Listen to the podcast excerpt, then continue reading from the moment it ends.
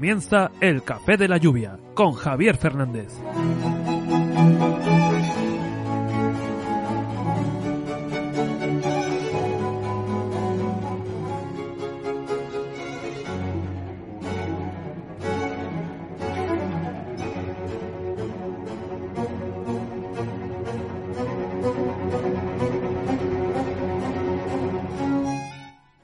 Muy buenas tardes, noches ya, queridos amigos y amigas del Café de la Lluvia, ¿cómo estáis? En este 3 de noviembre de 2021, cuando son las 7 y 20 eh, de la tarde, gracias por esperar a hacer ese café, muchísimas gracias de corazón, y esto ya comienza, claro que sí, de verdad.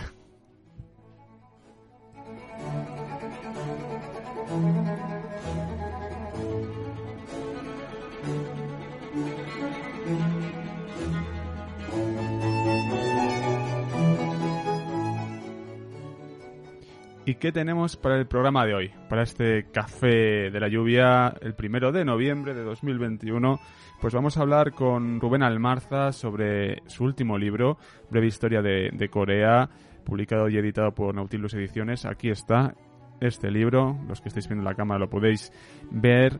Y además vamos a tener con nosotros a Aula Pública, Javier Castillo, que nos va, va, a realizar con nosotros un análisis de lo que sabemos hasta ahora de, de la cumbre del clima, COP26.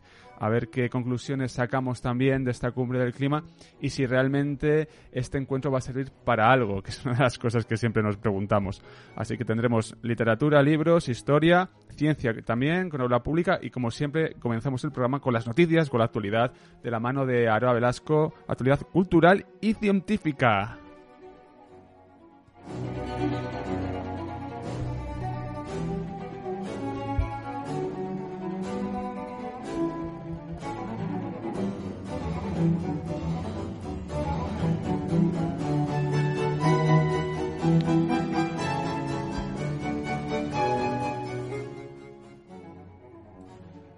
Corre Vivaldi, que este café de la lluvia comienza.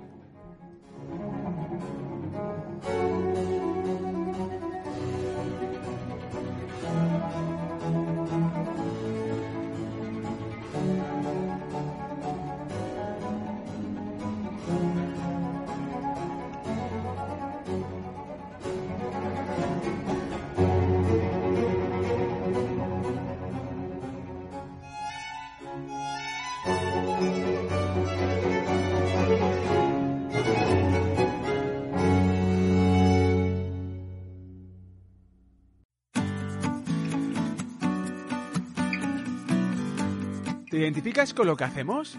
¿Piensas que la cultura, la ciencia y la educación son herramientas de transformación social? Si consideras que un proyecto como el Café de la Lluvia es necesario, suscríbete a tu medio de referencia. Además, accederás a contenidos exclusivos y muchas sorpresas más. Ah, también puedes realizar una donación puntual. Hagamos lo posible. Eres esencia, eres café. Más información en www.elcafedelayuvia.com.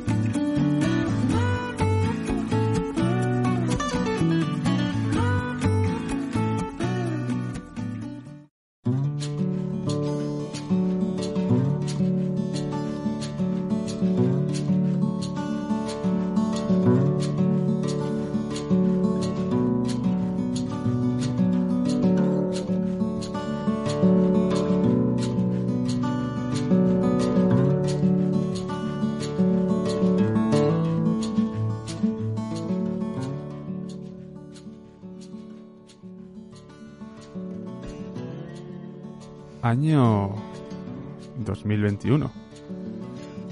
Últimamente, y me vais a perdonar, me vas a perdonar, hablo mucho de las lecciones que supuestamente hemos aprendido de, de, este tiempo que hemos estado encerrados, un tiempo más de calma, un tiempo de sosiego, obviamente de mucha incertidumbre y, y de muchos malos ratos. Una cosa no quita la otra. Y claro, siempre digo lo mismo, ¿no? Parece que hemos aprendido cosas, pero realmente en la práctica se ha aprendido algo. Se está celebrando la, la cumbre del, del, clima estos días, durante estos días, y, y la verdad es que da, da, que pensar cuando, cuando ves a los grandes dirigentes políticos eh, poniéndose muy serios, una cara muy seria, con la voz mm, que le sale de las entrañas diciendo esto es ahora, el momento es ahora, no hay marcha atrás, tenemos que hacer algo. No, no te suena siempre la misma cantinela, tenemos que hacer algo, tenemos que hacer algo, pero realmente ¿Qué se está haciendo? ¿Qué se está haciendo desde las instituciones para, para paliar un, cambio climático acelerado por la acción humana eh, durante ya siglos, por así decirlo, y que poco a poco va más? Y, lo peor de todo es ese calentamiento eh, global que, que, nos puede llevar a la ruina, a la ruina como, como sociedad, a la ruina como como especie incluso. Estamos autodestruyendo nuestra, nuestro espacio, nuestro entorno y en última instancia a nosotros mismos, que es una de las grandes paradojas. Nos estamos matando. Eh, no, no se entiende.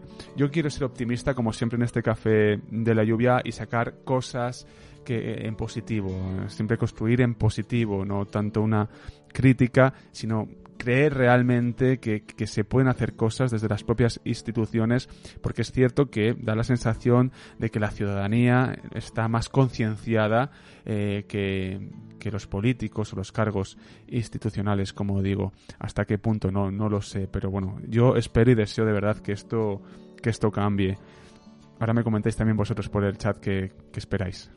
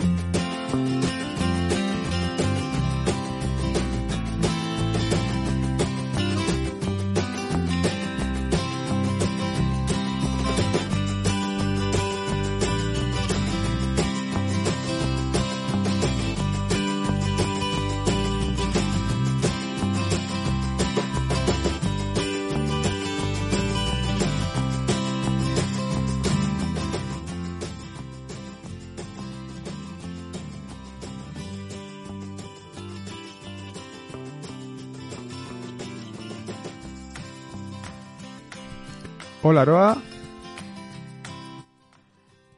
No te oigo. Espera, que es que tengo el micrófono para arriba. ¿Qué tal estás? ¿Cómo estás, Aroa? ¿Qué tal? Muy bien, muy bien. Con ganas, ¿no? De radio, con muchas ganas. Con muchas ganas. Vamos a ir ya con la, con la actualidad, si te parece. Vamos a, a saco. Eh, la primera de las informaciones que nos traes es el dibujo más antiguo de un fantasma. Cuidado. Adivina cuándo salió esa noticia. A ver, mm, a ver, eh, ¿qué tipo de programa estamos construyendo? ¿Qué tipo de programa es el Café de la Lluvia? Eh, Aroa, eh, hace poco hablamos con Ada Absurdo, con nuestros amigos, sobre ciertas cosas. Eh, cuéntanos, cuéntanos. Bueno, pues en una tablilla babilonia de arcilla de unos 3.500 años de antigüedad, eh, bueno, pues se ha dibujado, por así decirlo, un fantasma y es el más antiguo encontrado hasta la fecha. Está en el Museo Británico, por cierto, ¿vale? Eh, realmente es una tablilla, ya digo, que forma parte de, una especie de, guía, ¿no? Por así decirlo, que indica los pasos a seguir para deshacerse de estos fantasmas, de estos espíritus no, no deseados que, bueno, parece ser que regresan al mundo de los vivos para, pues, para, para molestarles, ¿no? Eh, de hecho, bueno, además del pequeño dibujo, eh, hay unas pequeñas instrucciones, pero bueno, falta la mitad, como siempre, ¿no? Siempre falta lo mejor, que describen, pues, cómo ahuyentar este espíritu eh, para que para que no moleste, ¿no? Que es necesario pues hacer unas figurillas de, un hombre, de una mujer que deben de vestirse de una manera particular, etcétera, etcétera. Eh, la, la, tablilla que nunca ha sido expuesta al público, ya digo, no ha sido encontrada ahora, pero bueno, eh, como salió la, bueno, esta noticia salió el, el 1 de, de, noviembre, el día de Todos los Santos, ¿no? qué oportuno. Pues bueno, pues salió a relucir la noticia. Si está por aquí Plumas, no sé si, la conocerá, esta tablilla. Eh, fue adquirida realmente mm, por el museo en el siglo XIX, o sea que ya, tiene su historia, junto con un montón de tablillas más. Y eh, bueno, para, los estudiosos eh, parece ser que bueno pues formaba parte de una especie de, biblioteca de magia de, algún templo de alguien dedicado a pues hacer este tipo de, de, encantamientos no sé cómo llamarlo no que porque bueno sí que es cierto que, en la antigüedad eh, pues sí que se conservan textos y demás que nos hablan de de que hay algunos espíritus que, pues, que están molestando a los vivos y que, bueno, pues que las personas vivas quieren deshacerse de, de ellos, ¿no? Y esta es una de esas pruebas. Fíjate que hicimos un programa con, con, plumas de Simur, con Patricia González, que también estuvo hace poco. Tú estabas también interviniendo. Sí, sí, también, sí. Perdón, perdón. En, eh, cuando estábamos en, en, Radio Vallecas, un programa de demonología, que además eh, fue un día curioso. Pues ahí está también el programa, lo pueden buscar los, los oyentes del, del Café de la Lluvia en formato podcast. Ahí, ahí lo tienen. Desde siempre, esto es inherente al ser humano, estas construcciones, como, como bien sabemos. Sí, sí, eh, sí. Y vamos, esto no, no cambia. O sea, es que está clarísimo. Todo, todo nace en Oriente, como el libro de, de Kramer. Vamos con la segunda de las informaciones. Homo bodeoensis. Bodoensis. Bodeo, Bodo- bodoensis. No, bodoensis. bodoensis, Bodoensis, Sí, sí, nuevo nombre. Eh, ¿Esto qué es?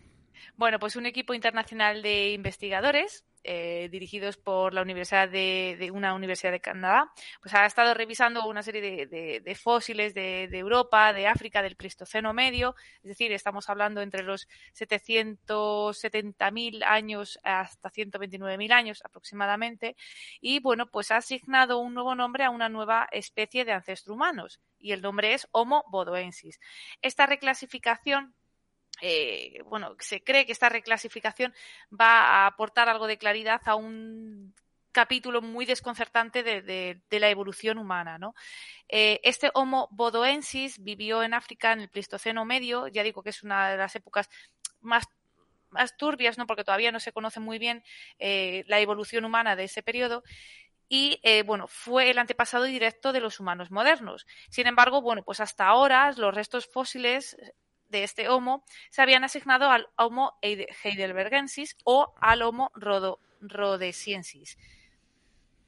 Pero, eh, bueno, pues eh, este equipo de la Universidad de Canadá, perdón, eh, gracias a un cráneo encontrado en Bododar, de ahí del Normer, en, en Etiopía, pues entiende que es una nueva especie de ancestro humano en vez de eh, clasificar a esta especie como los otros dos que, que, ya he dicho. Y bueno, pues se cree que, que, pueda esclarecer un poquito de luz sobre toda nuestra evolución al fin y al cabo, que es lo que están buscando. Vamos desentrañando eh, huellas. Bueno, esto además es que cada, te puede salir otro resto en, en tal punto y te puede cambiar todo. O sea, Sale esto... un dientecito en la cueva de no sé dónde y el ya, adiós. perdido. El eslabón perdido. Pero bueno, estaremos como siempre. Ahí está, ahí está buscándolo. Atentos. Vamos con otra de las informaciones, la tercera de ellas. Nuevos bajorrelieves de los reyes asirios. Bueno, hoy vienes muy oriental. Sí, sí, sí, sí, sí. Así que Pluma, si tiene algo que aportar a esta noticia, que seguro que sabe mucho más, pues que, que nos comente, ¿no? Bueno, pues una misión conjunta de arqueólogos italianos y kurdos han descubierto en Irak dos sitios arqueológicos, eh, uno de ellos con, una, con prensas de producción de vino y bajorrelieves esculpidos de la época de los reyes asirios, ¿no? Eh, han sido encontrados en Dohuk, en el Kurdistán iraquí, y eh, bueno, pues, eh, pues como decía, se han hallado los restos de un taller de vino de, un tamaño considerable del siglo VII, con, con, prensas de vino y demás, y luego en el sitio arqueológico que se llama Faida, que está al norte de Irak, pues han hallado un, un canal de irrigación y en las paredes del canal pues han descubierto 12 bajorrelieves monumentales, que además son bastante grandes, ¿no? Bueno, son, asirios y les gustaban hacer las cosas aquí a, a lo grande, ¿no? De 5 metros de ancho, 2 metros de alto, de finales de, del siglo VIII o principios del siglo VII. Así que, bueno, según los arqueólogos, además, eh, parece ser que fueron, eh, eh, fueron tallados, ¿no? Bajo petición de Sargón II o su hijo Sennacherib. Estaba yo pensando en los descubridores de, de todo aquello, o parte de ellos, como Layard, que Henry Layard, que hizo una buena, eh, me acuerdo yo, un, un, británico, y luego Víctor Plas, también, que estuvo por ahí, un francés, eh, que hicieron, estuvo en Horsabat, creo, en, en, en, este caso, pero bueno, es que claro, los asirios son, son eternos. Ya está. Estuvieron, se, expa- se expandieron mucho, se expandieron mucho. Estaba yo aquí pensando eh, eh, en ello. Y vamos a finalizar con la última. Anda, bueno, pero ¿esto qué es? ¿Café de laboratorio? No, sí, sí, sí. pero café de la... Sí, A ver, no. sí, ha llegado también. Eh, era el momento. Además, estamos viendo todo el rato en las noticias que, bueno, estas navidades, como no nos hagamos ya con la botella de vino, yo creo que no vamos a tener, ¿no? Bueno, pues parece ser que también ha llegado al café. Científicos finlandeses han producido con éxito células de café en un biore- bioreactor, perdón, mediante agricultura celular. O sea, fíjate, ¿no? Y eh, bueno, esta innovación pretende ser eh, una, un- una alternativa más sostenible para, para, para tener este café, ¿no? De hecho, los primeros lotes huelen y sabe, saben a café convencional, o por lo menos eso nos han vendido, ¿vale? Eh, la alta demanda de café, pues bueno, necesita nuevas formas de producirlo, ¿no? Porque se produce mucha deforestación y, bueno, pues están desarrollando esta producción de café a través de células vegetales en este laboratorio de Finlandia. Actualmente, lo que, todo lo que se ha producido en el laboratorio eh, se pre- representa un alimento experimental, ¿no? Y bueno, pues requiere una, serie de, aprobación, vamos, papeleo para, comercializarse y en, en Estados Unidos. En Europa, por ejemplo, debería aprobarse antes como un alimento nuevo antes de comercializarse. Eh, no sé, ¿tendremos café hecho eh, en laboratorio dentro de unos años? Pues a lo mejor sí, no lo Bueno, sé. no- nos dice, nos dice ya Aula Pública que sí, que es A el- ver, que seguro que sabe más. que es el futuro. Esperad unos años, en Israel cultivan hamburguesas. Ah, pues muy bien.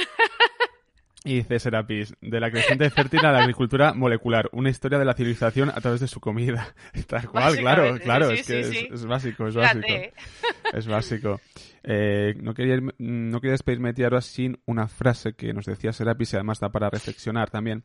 Uno de los males de reducir la democracia sus mecanismos como, eh, como las elecciones. Cuando hablaba ¿no? de, en el editorial sobre la cumbre de- del clima, que luego ahondaremos con Javier Castillo, efectivamente, eso de reducir la democracia a las Sí. elecciones también es, es un tema eh, complejo. Que yo creo que en el especial, mira, con la mesa con Solís y esta gente, creo que vamos a ir por ahí, por esos tiros, que seguro que les gustan a los oyentes. ¿Y qué más puedo leer? Hasta ahí puedo leer. Bueno, ahora muchísimas gracias. Rubén, vete preparando que nada, en cinco minutos entramos y ahora te mando un enlacito y, y nada, seguimos, seguimos por la senda del café de la lluvia. Aroa, gracias. Adiós. Hasta luego.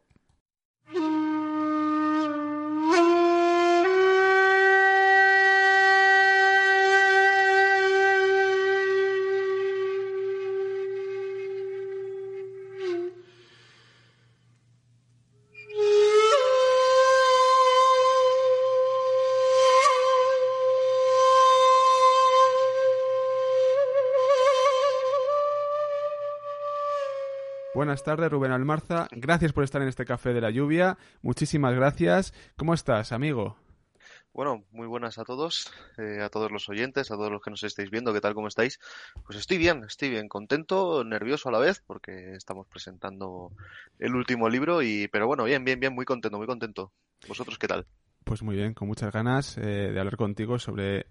Yo no sé qué libro, espérate, eh, que eh, bueno, esto los de oyentes del podcast lo tienen un poquito más complicado, pero ahora mismo estoy mostrando los tres libros de Rubén Almarza. Aquí están los tres libros, los tres libros de Rubén Almarza.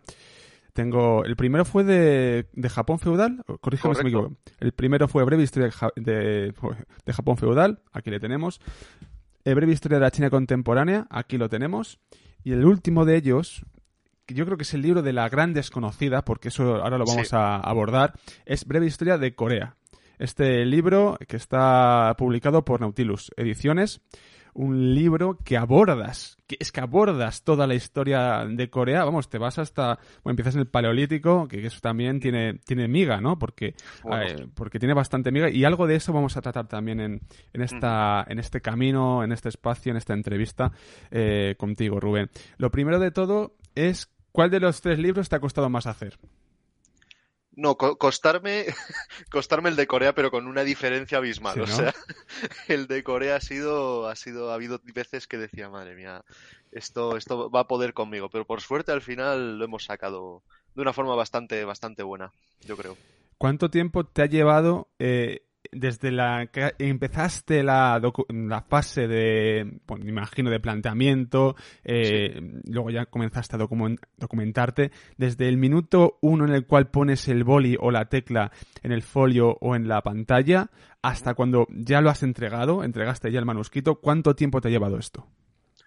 Pues, eh, mira, te comento. En este caso, en el de Corea, eh, bueno, yo había escrito Breve Historia del Japón Feudal, eh, me propusieron hacer el, segundo libro sobre historia de la China contemporánea, en el que abarco la segunda mitad del siglo XIX, todo el siglo XX y las, los primeros años ¿no? del, siglo XXI. Y en paralelo yo ya estaba empezando a buscar documentación y estaba empezando a mirar cositas sobre breve historia de Corea porque sabía desde el minuto uno que iba a ser una labor bastante ingente. Por dos razones principalmente. La primera, no hay mucho escrito en castellano, sobre Corea. Sí que es verdad que hay temas que veremos eh, más adelante que sí que tienen mucha bibliografía, pero no todo. Y en segundo lugar, claro, había que tirar mucho de, mm, fuentes secundarias, ¿no? Vamos a verlo también porque. Con lo cual era una labor bastante ingente. De hecho, eh, hubo una, hubo una, lo diré, antes de que empezara la pandemia.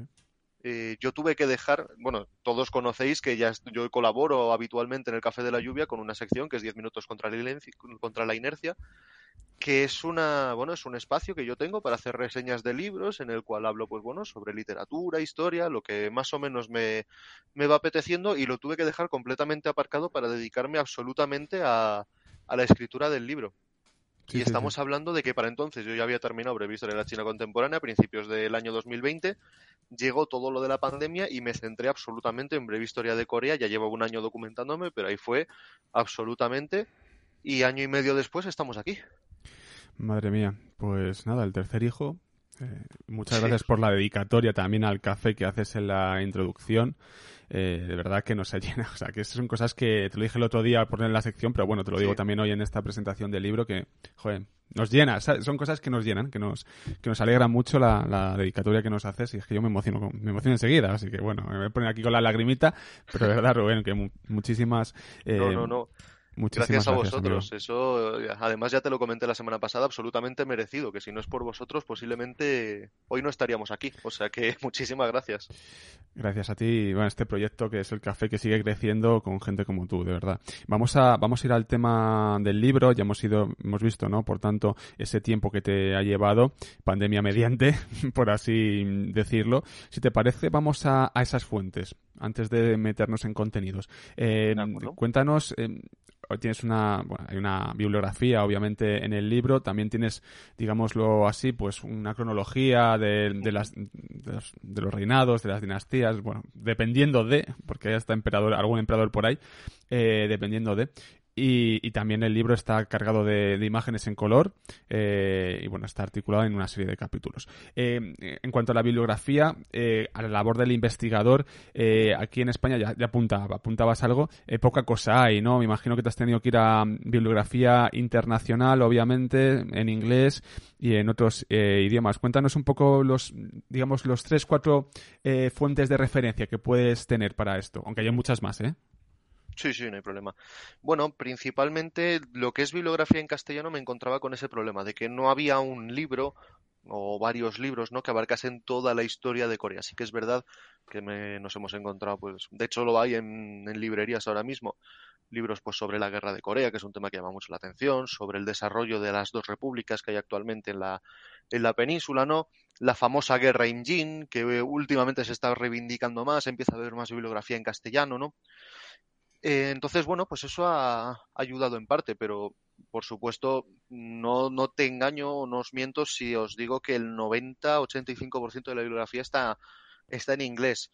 Y, y, bueno, es principalmente por eso, porque no entiendo, bueno, no entiendo, me, lo puedo imaginar las razones por las que no hay bibliografía en castellano sobre Corea, pero ya no en castellano me refiero a bibliografía de España, sino también bibliografía de latinoamericana, es eh, de Latinoamérica. Es algo que me ha sorprendido bastante también, porque por ejemplo en Argentina hay mucho estudio coreano, también lo hay en Chile. Y sin embargo, pues me ha llamado la atención que no hubiera libros que abarcasen, ¿no? Que hubiera monografías, ¿no? Como la que tenemos hoy aquí. En ese caso, bueno, pues eh, he tirado también de monografías en, en inglés, por supuesto, faltaría más. He tirado de alguna tesis doctoral pero sobre todo han sido eh, artículos en revistas eh, universitarias eh, y escritos pues de, autores e historiadores que, saben muchísimo más que yo y que han llevado una labor de documentación bastante ingente. Por ejemplo, toda la parte de, de, prehistoria son artículos universitarios compuestos por varios autores. Y bueno, pues de esa manera Mm, pues un capítulo lo abarcaba de una forma, con artículos universitarios, otro, pues porque había más bibliografía, pues podía tirar de una monografía o de varias. Entonces, bueno, pues hemos hecho una labor un poco encaje de bolillos, ¿no? Como se suele decir. El, el, libro es un análisis, una exposición, pero también es un análisis y una reflexión misma del oficio del historiador y, cómo ve el historiador las construcciones políticas que se realizan en torno a las identidades. En, la página 52, eh, en este caso, eh, hablabas de una serie de comandancias. Estamos, bueno, pues estamos prácticamente a los inicios, ¿no? Estoy con el reino de Gojoseon. Hoy pido disculpas si mi pronunciación no es la adecuada. Eh, bueno, no, estoy, perdóname, estoy con la era de los tres reinos. Silla, Bakche, y Valle y Goguyeo. Es que no sé muy Goguyeo. Eh, y, hablas de las eh, de hecho, hablas de Goguyeo, de, la, de las comandancias. Y hay una, una frase que, que, me llamó mucho la atención cuando estaba leyendo el libro y la voy a, la voy a leer. Pese a que Pese a que poco se puede decir de estas comandancias, puesto que son objeto de revisionismo por parte de los historiadores norcoreanos y surcoreanos, las fuentes chinas indican que éstas existieron y que cayeron a manos de eh, bueno, te voy a decir otra vez mal. Eh, perdóname. Esto demuestra la importancia de la historia a la hora de desarrollar un relato identitario y nacionalista, los textos coreanos nos dotan de importancia, eh, los textos coreanos no dotan de importancia a estas comandancias, sino que mencionan a que, estos territorios formaron parte de un reino llamado Nakran, en torno a la ciudad de Pyongyang, que carece de fundamento, ya que sus historiadores niegan la evidencia de las ruinas de, estilo chino, alegando que se introdujeron en el país mediante el comercio. Ay, voy a poner un poquito más de luz, que no veo. Perdóname. Vale. Entonces, esto, esto es eh, importante, ¿no? Esas reflexiones que haces en este caso y, claro, eh, cómo está la situación, ¿no? A la hora de reivindicar el pasado, me parece muy interesante, Rubén. Vamos a tirar por ahí, vamos a empezar por, por, ahí y sobre todo entiendo también que cuanto más atrás en el tiempo te vas, eh, es más fácil manipular, en este caso, la, la historia, el pasado. No, no, absolutamente. De hecho, el caso coreano es bastante, bastante singular. Sí que es cierto, por ejemplo, bueno, además en estos años en los que nos estamos moviendo, no había todavía testimonios escritos, no, eh, por lo menos no coreanos, con lo cual fuentes primarias, por decirlo así, podríamos hablar de textos chinos. Y claro, los textos chinos lo que van a hacer es engrandecer el poder que tenía el gobierno chino que había en ese momento en el territorio coreano. Por lo tanto, se hablaban de esas cuatro famosas comandancias que hemos eh, que tú has eh, comentado. Claro, los historiadores, tanto norcoreano como surcoreano, le restan importancia, porque lo que quieren es más o menos, por un lado, ensalzar lo que es eh, Corea per se y por otro lado, restar importancia a la influencia china.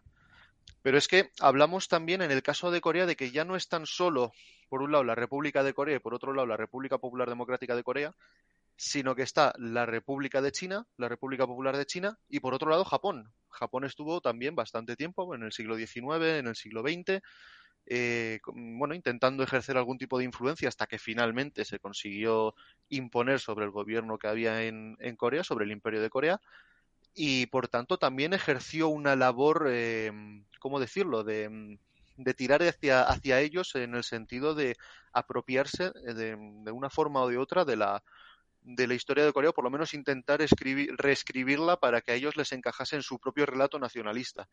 Es, es algo muy interesante, ¿no? Porque eh, no, no, me gusta hacer este tipo de extrapolaciones, pero por ejemplo en España últimamente está habiendo mucho eh, revisionismo en el sentido, pues bueno, pues por ejemplo estamos hablando de el tema de la famosa República Catalana que quieren que quieren poner, bueno, pues se habla de los condados catalanes, se habla de Aragón, de si ejerció eh, realmente el poder en esa zona o no. Al final cada cada grupo político, cada grupo social intenta tirar de la historia para utilizarla a su favor.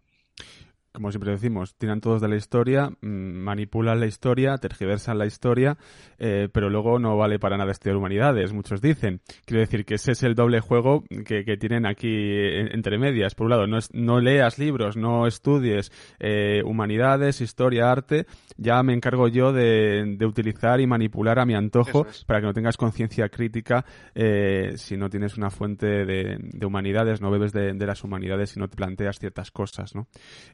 También ciencia, por supuesto. Entonces, esa es una de, de las claves. Eh, oye, esto de los dólmenes a mí me ha dejado eh, eh, flipado, si se me permite la expresión. ¿Corea es el país que más dólmenes tiene? Es la región que tiene más dólmenes. Un 40% de todos los dólmenes del planeta están en, Corea. ¿Y esto... Sí, sí, yo cuando, lo, cuando me estaba documentando y lo, o sea, y, estaba hablando de, o sea, estaba viendo el tema, yo también flipé. Dije, no tenía ni idea, pero sí, sí. Eh, eh, ¿Por qué puede ser? ¿Hay alguna cuestión en, particular? ¿Crees que porque son eh, zonas que se han tocado poco, que, la mano humana ha tocado poco, ha conservado, por así decirlo? porque, claro, a mí me da para... ¿no? Pienso en este tipo de situaciones, que a lo mejor en España se han destrozado muchos de estos dólmenes que, digámoslo así, ¿no? arquitectura megalítica que, que teníamos y allí no. No lo sé. Claro. Tengo mis dudas. Bueno, es, es curioso porque cuando hablamos de los dólmenes de Corea no estamos... que el oyente no piense en la imagen de Stonehenge como una estructura megalítica enorme, gigante de varias estructuras. Pensad más bien en que se asemejan más a los toros de guisando que tenemos por aquí, ¿no? Son, efectivamente, son estructuras de tamaño, pues, eh, mediano, pequeño, ¿vale? Y son estructuras que se ubican relativamente cerca de enterramientos.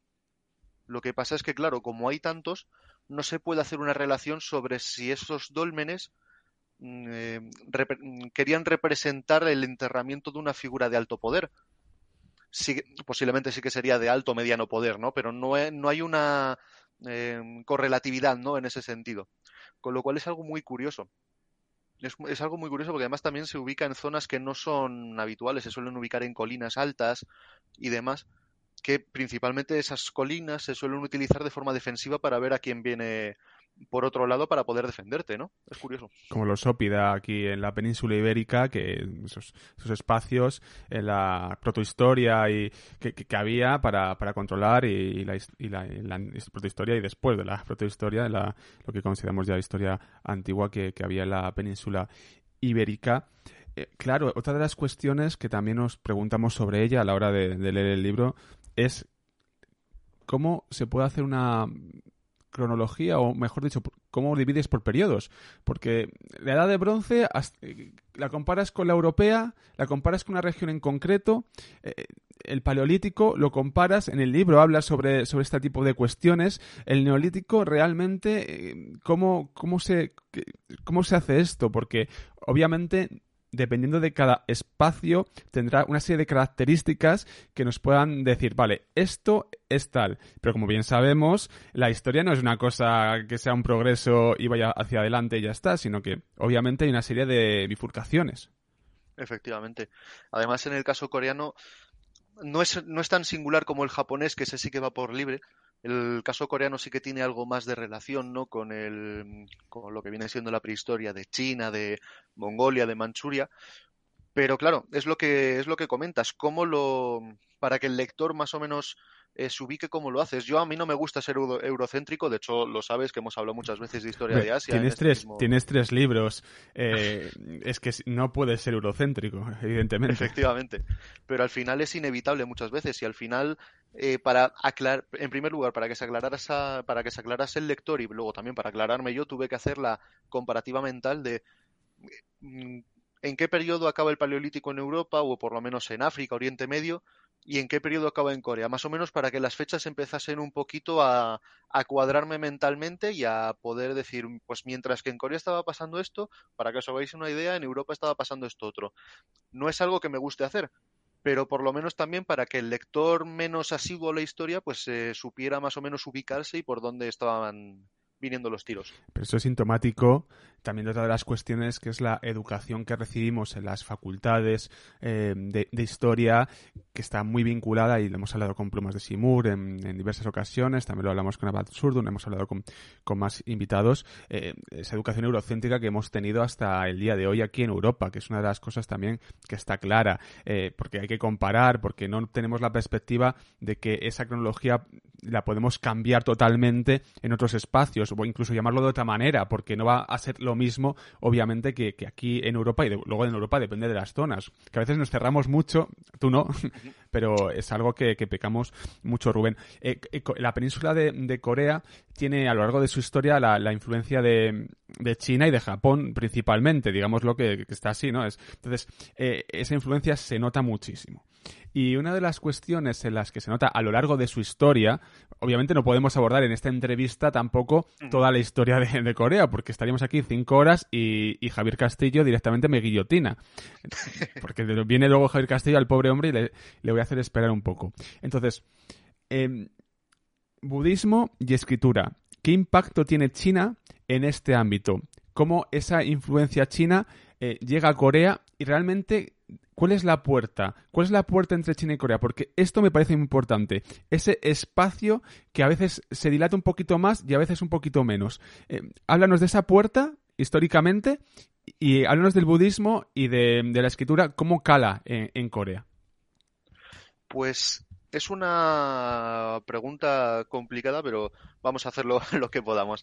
Em, tenemos que tener en cuenta que el paso para entrar en, Corea actualmente, pues si es por vía terrestre y estamos hablando de periodos muy antiguos en el tiempo, por lo tanto eh, la vía marítima no es una opción de momento, eh, la vía terrestre podía hacerse por una vía principal, que es así que es seguro, que es atravesando el río Yalu por el norte de la península y entrando y bajando hacia el sur hasta, bueno, pues hasta cubrir toda la península, o también se, se, especula con que podía haber una vía terrestre antes del deshielo Em, a través del río, del, perdón, del mar amarillo, ¿vale? Pero bueno, eso no, no lo sabemos a ciencia cierta. Entonces, eh, claro, estas eh, personas, eh, estos movimientos migratorios venían principalmente, pues eso, del continente, porque al final Japón no tenía habitantes, o si los tenía, los, los tiene gracias a que Corea bueno, gracias a que esas personas empiezan a moverse a través de Corea hacia el sur, pasan al estrecho, al estrecho de Tsushima y desde allí ya dan el paso a las eh, islas principales de Japón. Eh, por lo tanto, la influencia claramente es eh, continental. En el caso del budismo, pues entra en el periodo de los tres reinos, ¿vale? Entre el siglo I antes de Cristo y el siglo VIII, perdón, el siglo VII, Em, y no entra de forma uniforme en la península, ni mucho menos. Había tres reinos, con un cuarto, una confederación de varias eh, ciudades-estado que se llama Confederación Gaia, que se dedicaba principalmente al comercio. Y precisamente porque se dedicaba principalmente al comercio es a través de allí por donde entra primero el budismo. Es mucho más fácil que entre a través del budismo que a través de la fuerza. Y de hecho, eh, los reinos chinos, mm, quitando esas comandancias que comentábamos al principio, no, no entran de forma activa hasta un pelín después, ¿vale? De, forma militar, quiero decir. Eh, por lo tanto, bueno, es a través de la Confederación Gaia, de esas eh, pequeñas ciudades-estado, por donde entra el budismo, y es posible que también entrasen también los primeros textos escritos eh, chinos.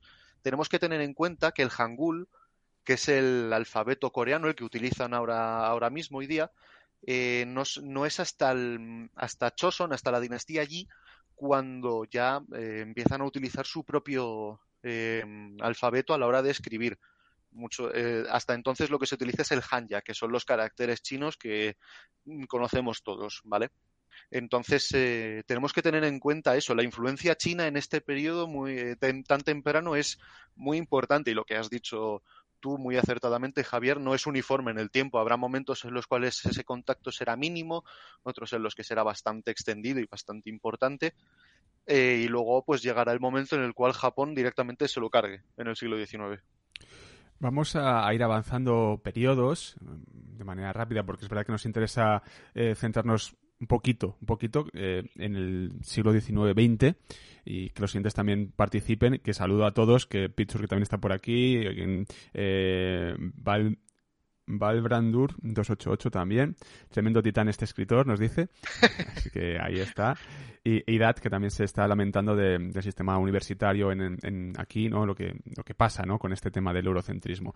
Pero dos cositas, antes de entrar en el 19. Eh, una de ellas es Silla. Eh, Silla, eh, si nos puedes hablar brevemente de, Silla, porque yo creo que, al leer el libro, considero que es importante. Es importante a la forma, a la forma, en la formación de lo que es Corea. Dinos dónde está ubicado Silla, en qué contexto histórico lo tenemos y por qué es importante. bueno, en fin, ahora nos lo comentarás tú. Vale. Bueno, un saludo a todos los oyentes que se acaban de incorporar y un besito a Valbran. bueno, sobre silla unificada, eh, bueno, en primer lugar sobre Silla, podríamos comentar, se ubica sobre todo en la costa septentrional de, Corea. Yo animo a los eh, oyentes a que busquen un mapa geográfico de cómo es Corea, porque se van a fijar de que la eh, costa occidental pues tiene muchas rías, no se asemeja mucho, por decirlo así, a la costa gallega, tiene muchos salientes, muchos entrantes, muchos acantilados, y sin embargo, la costa septentrional es mucho más suave. Entonces, eso quieras que no, también ayuda al, desarrollo de las, eh, de las ciudades. De hecho, la capital, que es Gyeongju, eh, para que os hagáis una idea, en el siglo VIII llega a tener alrededor de unas 800.000 personas, que puede parecer que sea poco, pero si miráis datos demográficos es la población que tiene Valencia ahora mismo. Y eso para ese momento era una auténtica barbaridad de población.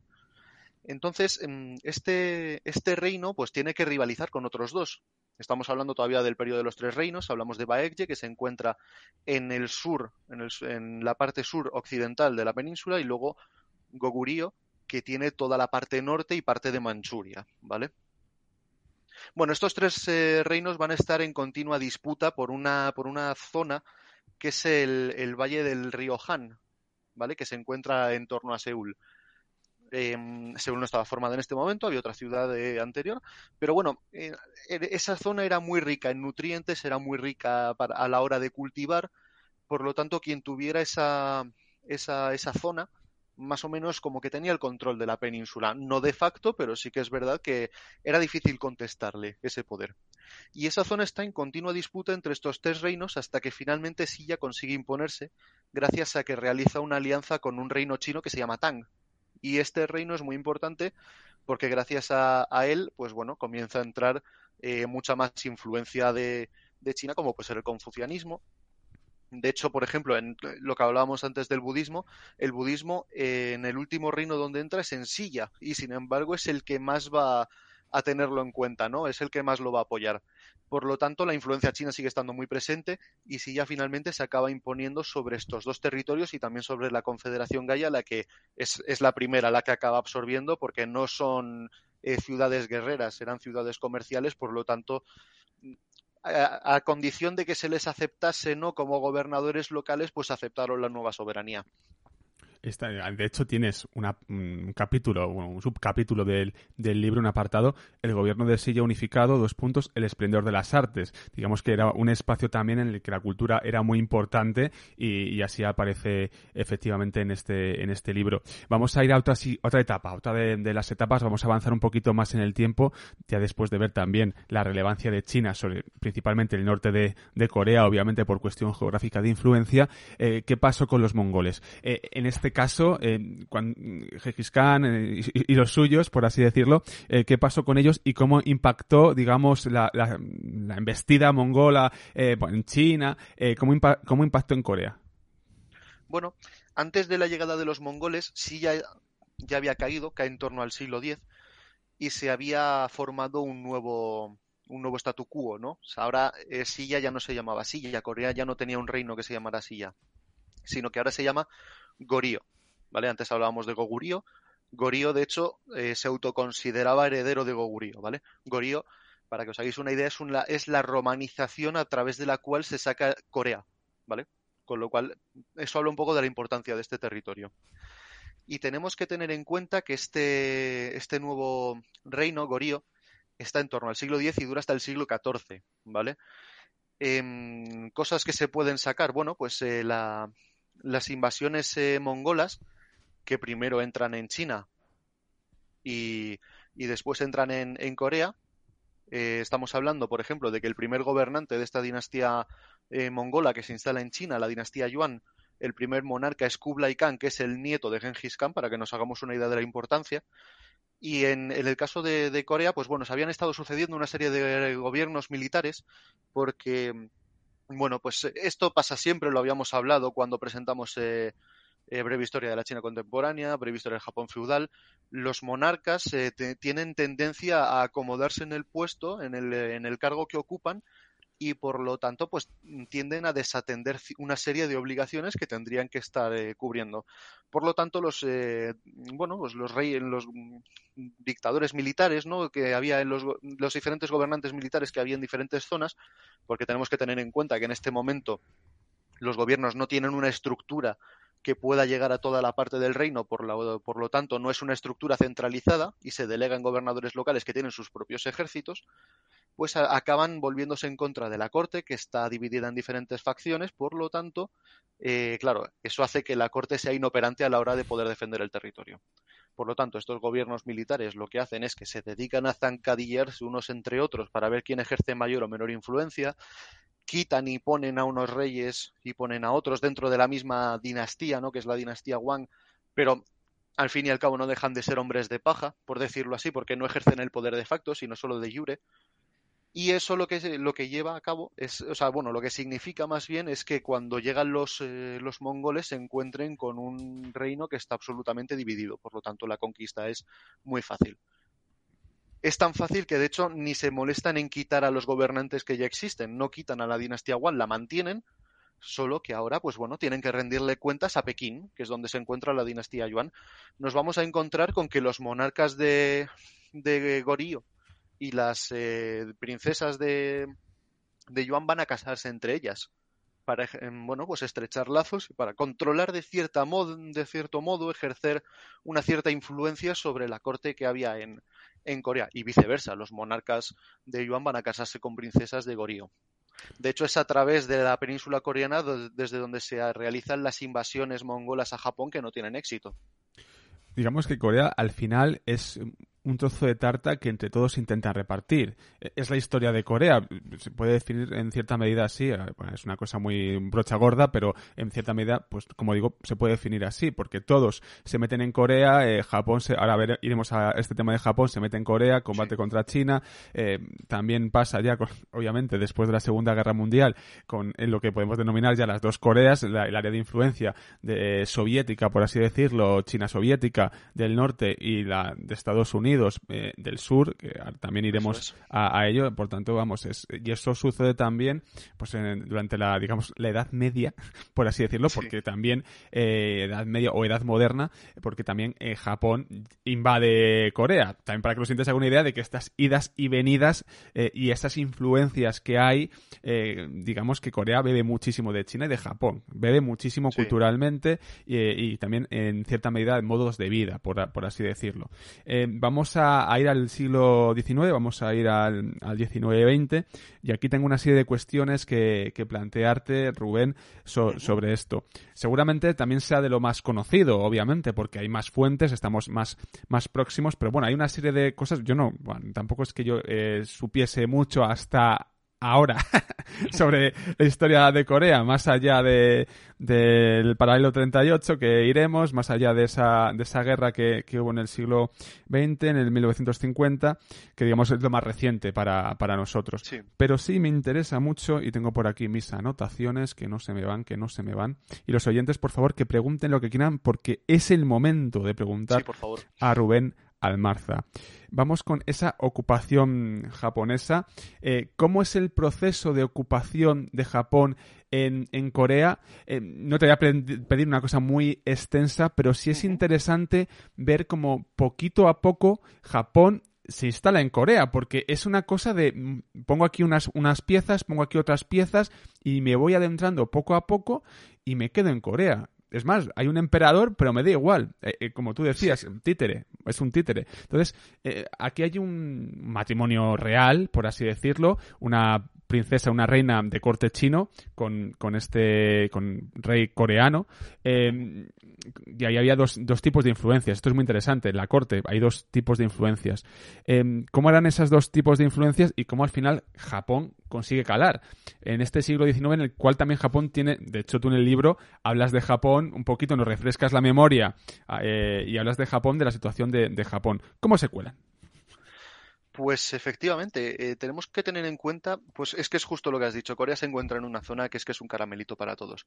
De hecho, la, la historiografía clásica hace un símil y dice de forma un pelín torticera, a mi parecer, que es la Polonia de Asia, ¿vale? Porque al final Polonia sufre una serie de, de, conflictos a lo largo de su historia que se la reparten entre todos, de repente la dejan libre, la vuelven a conquistar. Entonces, bueno, es, una, es un símil para que nos eh, sea más cercano, ¿no?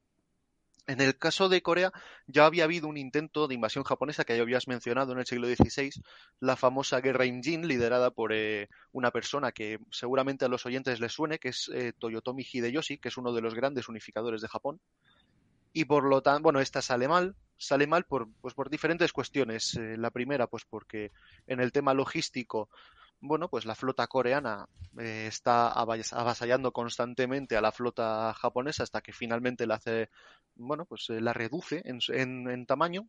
Y luego, por otro lado, porque Hideyoshi muere. Por lo tanto, al no estar el cabecilla, al no estar el líder, no tiene mucho sentido que la guerra continúe. En cualquier caso, Corea acaba destrozada y acaba absolutamente asolada tras esa guerra. Pero bueno, ya había sentado un precedente, ¿no? Ya estaba en la mentalidad, en la cabeza de Japón, que una expansión podía ser posible. Sin embargo, y esto es importante recalcarlo, el expansionismo japonés no se da hasta el siglo XIX. Y no se da hasta el siglo XIX no porque mmm, no tuvieran la oportunidad, en parte sí, no tienen la oportunidad.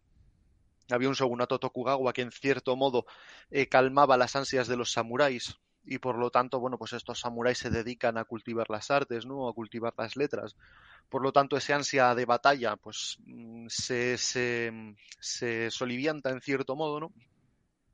Pero ese, es importante comentar varias cosas. En primer lugar, en China, en la década de 1840, se da la primera guerra del opio, ¿vale? Y esto puede parecer un hecho aislado, pero no lo es. Es cuando empiezan los tratados desiguales con las potencias occidentales.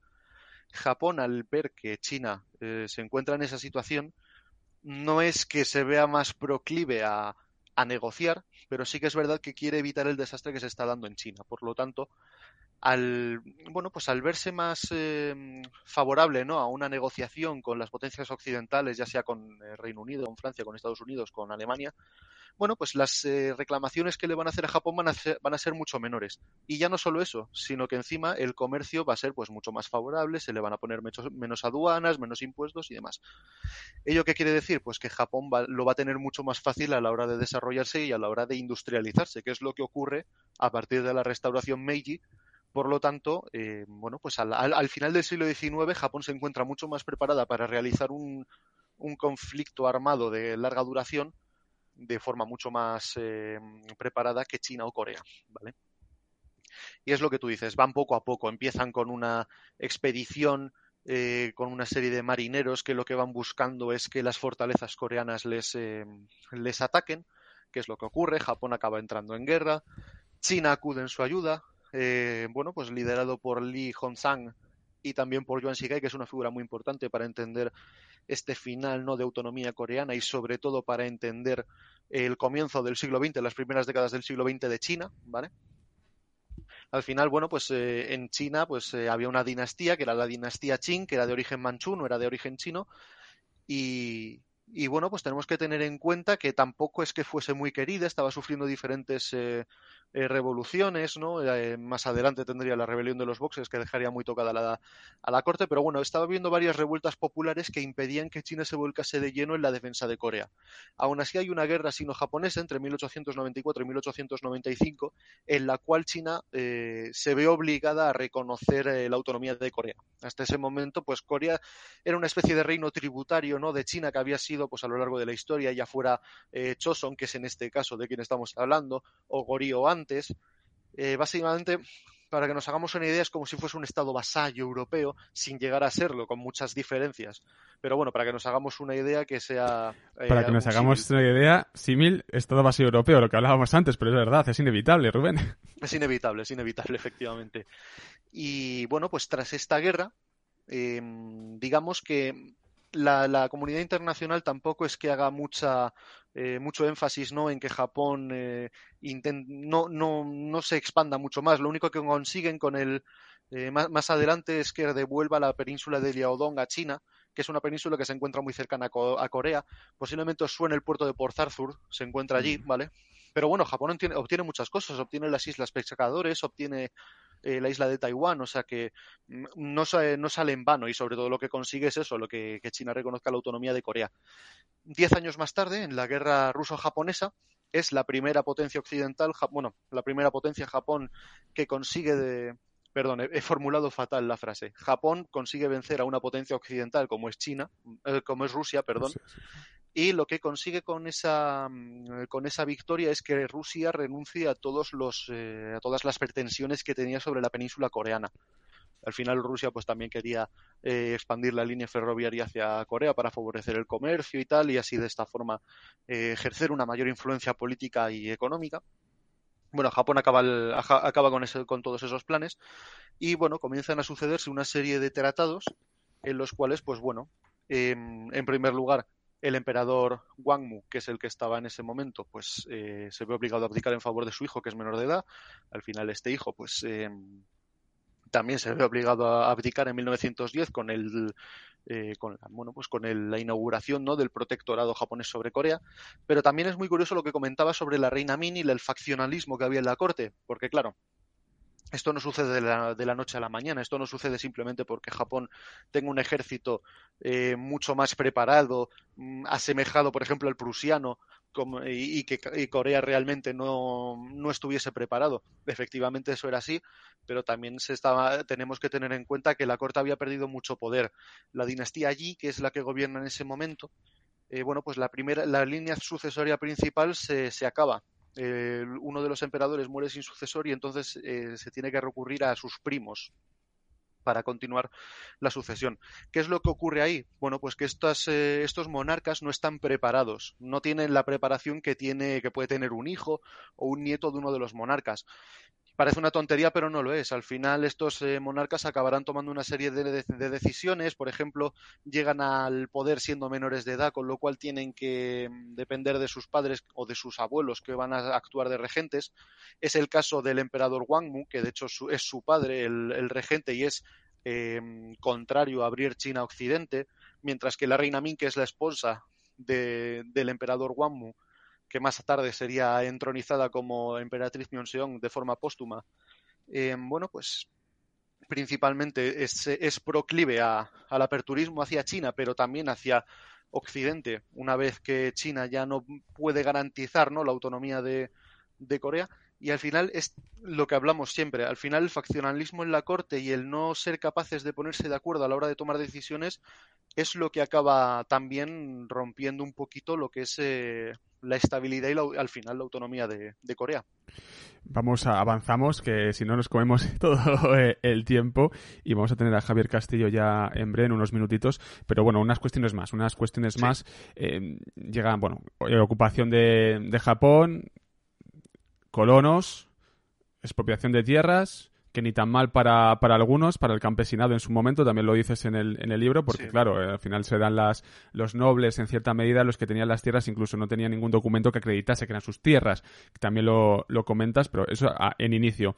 Pero bueno, hay una serie de, de revueltas, porque obviamente la ocupación de, de Japón no gusta, eh, hambrunas, se llevan el arroz, se quedan con el mijo, también cuentas esto en el, en el libro, y hay movimientos. Por un lado tenemos, estamos ya en la década de los 20, 30, eh, ya estamos ahí eh, en ese momento tan apasionante de la historia y a veces tan trágico.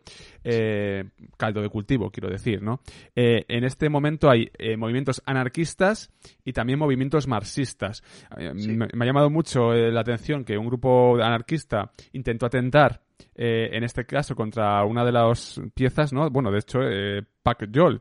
Eh, Pak Yol fue, ¿no? El líder del grupo anarquista que, intentó eh, atentar contra el príncipe Hiroshito, eh, en este caso. Eso por un lado. Pero por otro lado ya hay figuras eh, emergentes que conocemos hoy, conocemos hoy a, los hijos, nietos de esas figuras emergentes. ¿De quién estoy hablando? Y cuéntanos esa aventura también, porque es una aventura de una serie de guerrilleros que se meten ahí, y no sé si recuerdas, ¿no? Exactamente de lo que te estoy eh, hablando. cuéntanos esa, ese pasaje de la historia, porque me parece un pasaje muy interesante. Quedémonos también con este tipo de momentos. Sí, efectivamente, se empiezan a dar resistencias eh, contra el statu quo que había en la península, contra ese protectorado japonés, que en los años 20 y 30 pues era duro de por sí, pero ya cuando empieza la guerra contra China, la segunda guerra sino-japonesa, eh, se va a recrudecer más aún. De hecho, al norte de la península es donde se va a colocar ese, ese estado títere que es el Manchukuo, que posiblemente le suena a nuestros eh, oyentes. Y bueno, pues efectivamente se empiezan a dar resistencias. La anarquista es la más eh, llamativa porque casi se carga uno de los príncipes de, Japón, pero se, dan también otras. Por ejemplo, eh, se crea una especie de república en el exilio en Shanghai eh, de Corea que, lidera Sang Man-ri, que saldrá más adelante, porque es el primer presidente que tiene la, la República de Corea. Cuando hablo de República de Corea me refiero a Corea del Sur, ¿vale? Cuando hablo de la República Democrática Popular de Corea es, eh, Corea del Norte, ¿vale? Entonces, eh, bueno, pues se da ese movimiento también que busca pues eh, un poquito el, auspiciamiento, ¿no? O por lo menos mm, intenta que se le ayude de forma internacional, ¿no? Que las potencias occidentales le ayuden, pero también se dan una serie de guerrillas, que es lo que comentabas tú, en parte también que van a estar eh, no, administradas, pero sí eh, ejercitadas o que van a aprender mucho del estilo soviético. Y hablamos de una figura fundamental como es Kim Il-sung, que es eh, una de las figuras que va a ejercer una resistencia de forma activa y no en el exilio, sino en las fronteras contra el statu quo japonés. Va a actuar de esa forma y de hecho eso es lo que le va a ganar el apoyo y le va a ganar la fidelidad más adelante cuando se convierta en el primer presidente de la República Popular Democrática de Corea. Y avanzamos muy rápido, perdóname Rubén y los oyentes, pero esto es al final es radio y tenemos que avanzar. Yo creo que vamos a hacer algún monográfico, algo tenemos que hacer seguro, seguro, en esta, porque esto da para muchísimo. Em, apuntes también de, dos apuntes y oyentes, que Idat nos ha hecho una pregunta muy interesante también, y además va ligada al, último tramo. Em, por un lado, te quería comentar, claro, eh, bueno, en, la Segunda Guerra Mundial, eh, Japón al final pierde, es una de las grandes derrotadas, en Corea, lo estoy contando muy rápido, hay dos, digamos, dos zonas de influencia después de la Segunda Guerra Mundial. Una de ellas es chino-soviética, por así decirlo. También está la, figura de Mao por en China, soviética, sí. Y eh, pues lo que es el sur, tenemos Estados Unidos. Eh, bueno, hay una, está el paralelo 38, el famoso paralelo 38, que da para muchísimo. Y, esa guerra de, Corea, que, bueno, pues eh, desde el norte al sur hay una ocupación masiva de, de este movimiento y, y, luego, de hecho, yo tengo la referencia, que te había apuntado la referencia del espacio, que es, eh, digamos que de la zona de Sur Corea queda solamente Busan, que digamos que es como un reducto y luego con Naciones Unidas van para arriba, en fin, pues es un conflicto que no nos da tiempo a abordar. Pero eh, sí que es interesante eh, una cuestión. ¿Tú crees primer, la primera pregunta, ya nos vamos, en nos lo hace Una pregunta, ¿se sabe cómo se enseña la historia de las dos Coreas y si es fiel o está muy politizada y con corte nacionalista? Esa es la pregunta de, de Idad que nos hace, ¿no? Si sabemos, eh, eh, esto ¿se tiene constancia de ello, Rubén? ¿Qué nos puedes contar al respecto? Sí, sí, sí, se tiene, se tiene constancia. Hombre, se tiene constancia sobre todo de, la educación en Corea del Sur, como os podéis imaginar. De la de Corea del Norte, pues tampoco es que trascienda eh, demasiado a la opinión pública y lo que trasciende, pues, y me vais a perdonar por lo que voy a decir, pero está muy contaminada por los medios que son de corte capitalista. Al fin y al cabo, la República Popular Democrática de Corea no deja de ser un gobierno que tiene ideología eh, comunista, aunque ellos tengan la suya propia, que es la idea, la idea yuche que llaman ellos. Eh, pero bueno, efectivamente, cada vez que salen los medios es para atizarla, eh, sea con motivos o no. Entonces, bueno, pues del caso norcoreano no voy a hablar. Del caso surcoreano está claramente politizado también, de forma más sutil, lógicamente. Pero sí, sí, sí, está, está politizado porque al final tenemos que tener en cuenta que la guerra de Corea no acabó con un tratado de paz. Tenemos un armisticio, es decir, que la guerra puede, puede reanudarse en cualquier momento. No va a ocurrir pero sí que es verdad que no hay un tratado de paz como tal. De hecho, ahora eh, actualmente Corea del Norte está intentando hacer presión al actual presidente de Corea del Sur para poder firmar un tratado de paz. ¿Vale? O sea, está, son proclives a intentar firmar un tratado de paz, pero no se ha dado todavía, con lo cual, evidentemente, hay que dominar el discurso. Y otra cuestión, para finalizar, además que también me la planteaba si querías hablar de ello. Esto es así. Eh, ¿Cabe la posibilidad de la unión de las dos Coreas en algún momento? ¿Hay indicios para ello? Eh, bueno, eh, hay cumbres eh, de ambas Coreas en las cuales, pues bueno, se juntan las familias que fueron separadas por la guerra. se dan cumbres también en las cuales se juntan los dos presidentes, principalmente en Corea del Norte. Ahora, bueno, pues últimamente, en los últimos años con Trump, sí que es verdad que mm, se ha intentado llegar a un cierto consenso, a un diálogo, ¿no? No se ha llegado, pero, pero bueno, se ha intentado, por lo menos el actual presidente de Corea del Sur, además, que es de, no voy a decir que sea de izquierdas, pero sí que es verdad que es eh, más progresista que otros presidentes que han habido, es más proclive también a negociar y a, y a entenderse con eh, su homólogo en el norte. Pero claro, eh, estamos en un punto en el cual la, la unificación yo la considero muy, muy, muy complicada, por no decir imposible, por varias razones. En primer lugar, parece que el único interesado es Estados Unidos y eso siempre y cuando eh, sea de corte capitalista, es decir, que Corea del Sur acabe absorbiendo el gobierno del norte. Por otro lado, China sí que le podría interesar una unión eh, de Corea, pero no la va a apoyar militarmente, porque China eh, actualmente es una potencia mundial y quiere dominar el discurso en el sentido de no, interviniendo militarmente como ha hecho Estados Unidos en muchísimos sitios como Irak, Afganistán, que ninguno ha salido bien, eh, el caso de China, en caso de hacerlo, quiere hacerlo de, mediante soft power, mediante economía. Por lo tanto, no va a apoyar una nueva invasión, una nueva guerra, en caso, a no ser que sea defensiva. En ese caso, pues ya veríamos. Rusia lo que no quiere es un Estado que esté eh, dominado por Estados Unidos justo en su frontera. Por lo tanto, necesita Corea del Norte para que sea un Estado tapón. Corea del Sur al haber crecido tanto económicamente y el Corea del Norte haberse estancado, consideran que puede llegar a ser un retraso el absorber a, su homólogo en el norte, porque eso les llevaría muchos años de intentar eh, estimular la parte norte y, bueno y por ello pues eh, se retrasaría mucho el crecimiento ¿no? de, Corea del Sur.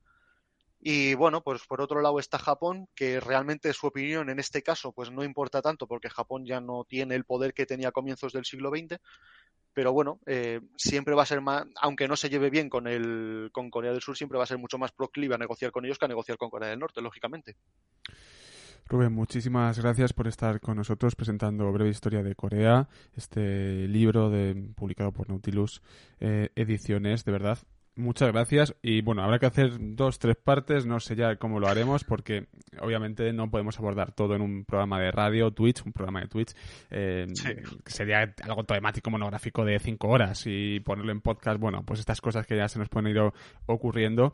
Pero, pero bueno, de verdad, muchísimas gracias. Oye, vamos hablando. El especial estás, ¿eh? El 27 de noviembre. Rubén está fichado para el especial que eh, efectivamente ese sábado a partir de las 4, si no antes, porque depende de la escaleta que estamos haciendo. Se está haciendo muy grande la escaleta. Yo ya tengo, no sé si va a durar 15 horas el programa, o sea, es una locura, pero me apetece hacerlo y es que son 10 años, hay que hacerlo. Hay que hacerlo. es una fecha muy, muy, muy señalada, hombre. Efectivamente. Pues nada, Rubén, vamos hablando y cuídate mucho y que vaya muy bien el libro. Y ahí es que no me resisto. ¿Tienes algo escrito? ¿Estás escribiendo cosas? Que aunque no lo cuentes. No, no, no, tranquilo. Actualmente estoy, estoy descansando. Han sido seis años muy duros con estos tres libros y quiero oxigenar un poquito el cerebro y ver qué opciones tengo. Genial. Pues nada más. Muchas gracias, amigo, y cuídate mucho. Muchas gracias. Eh, muchas gracias a todos los oyentes y un saludo. Gracias, Rubén. Chao. Hasta luego.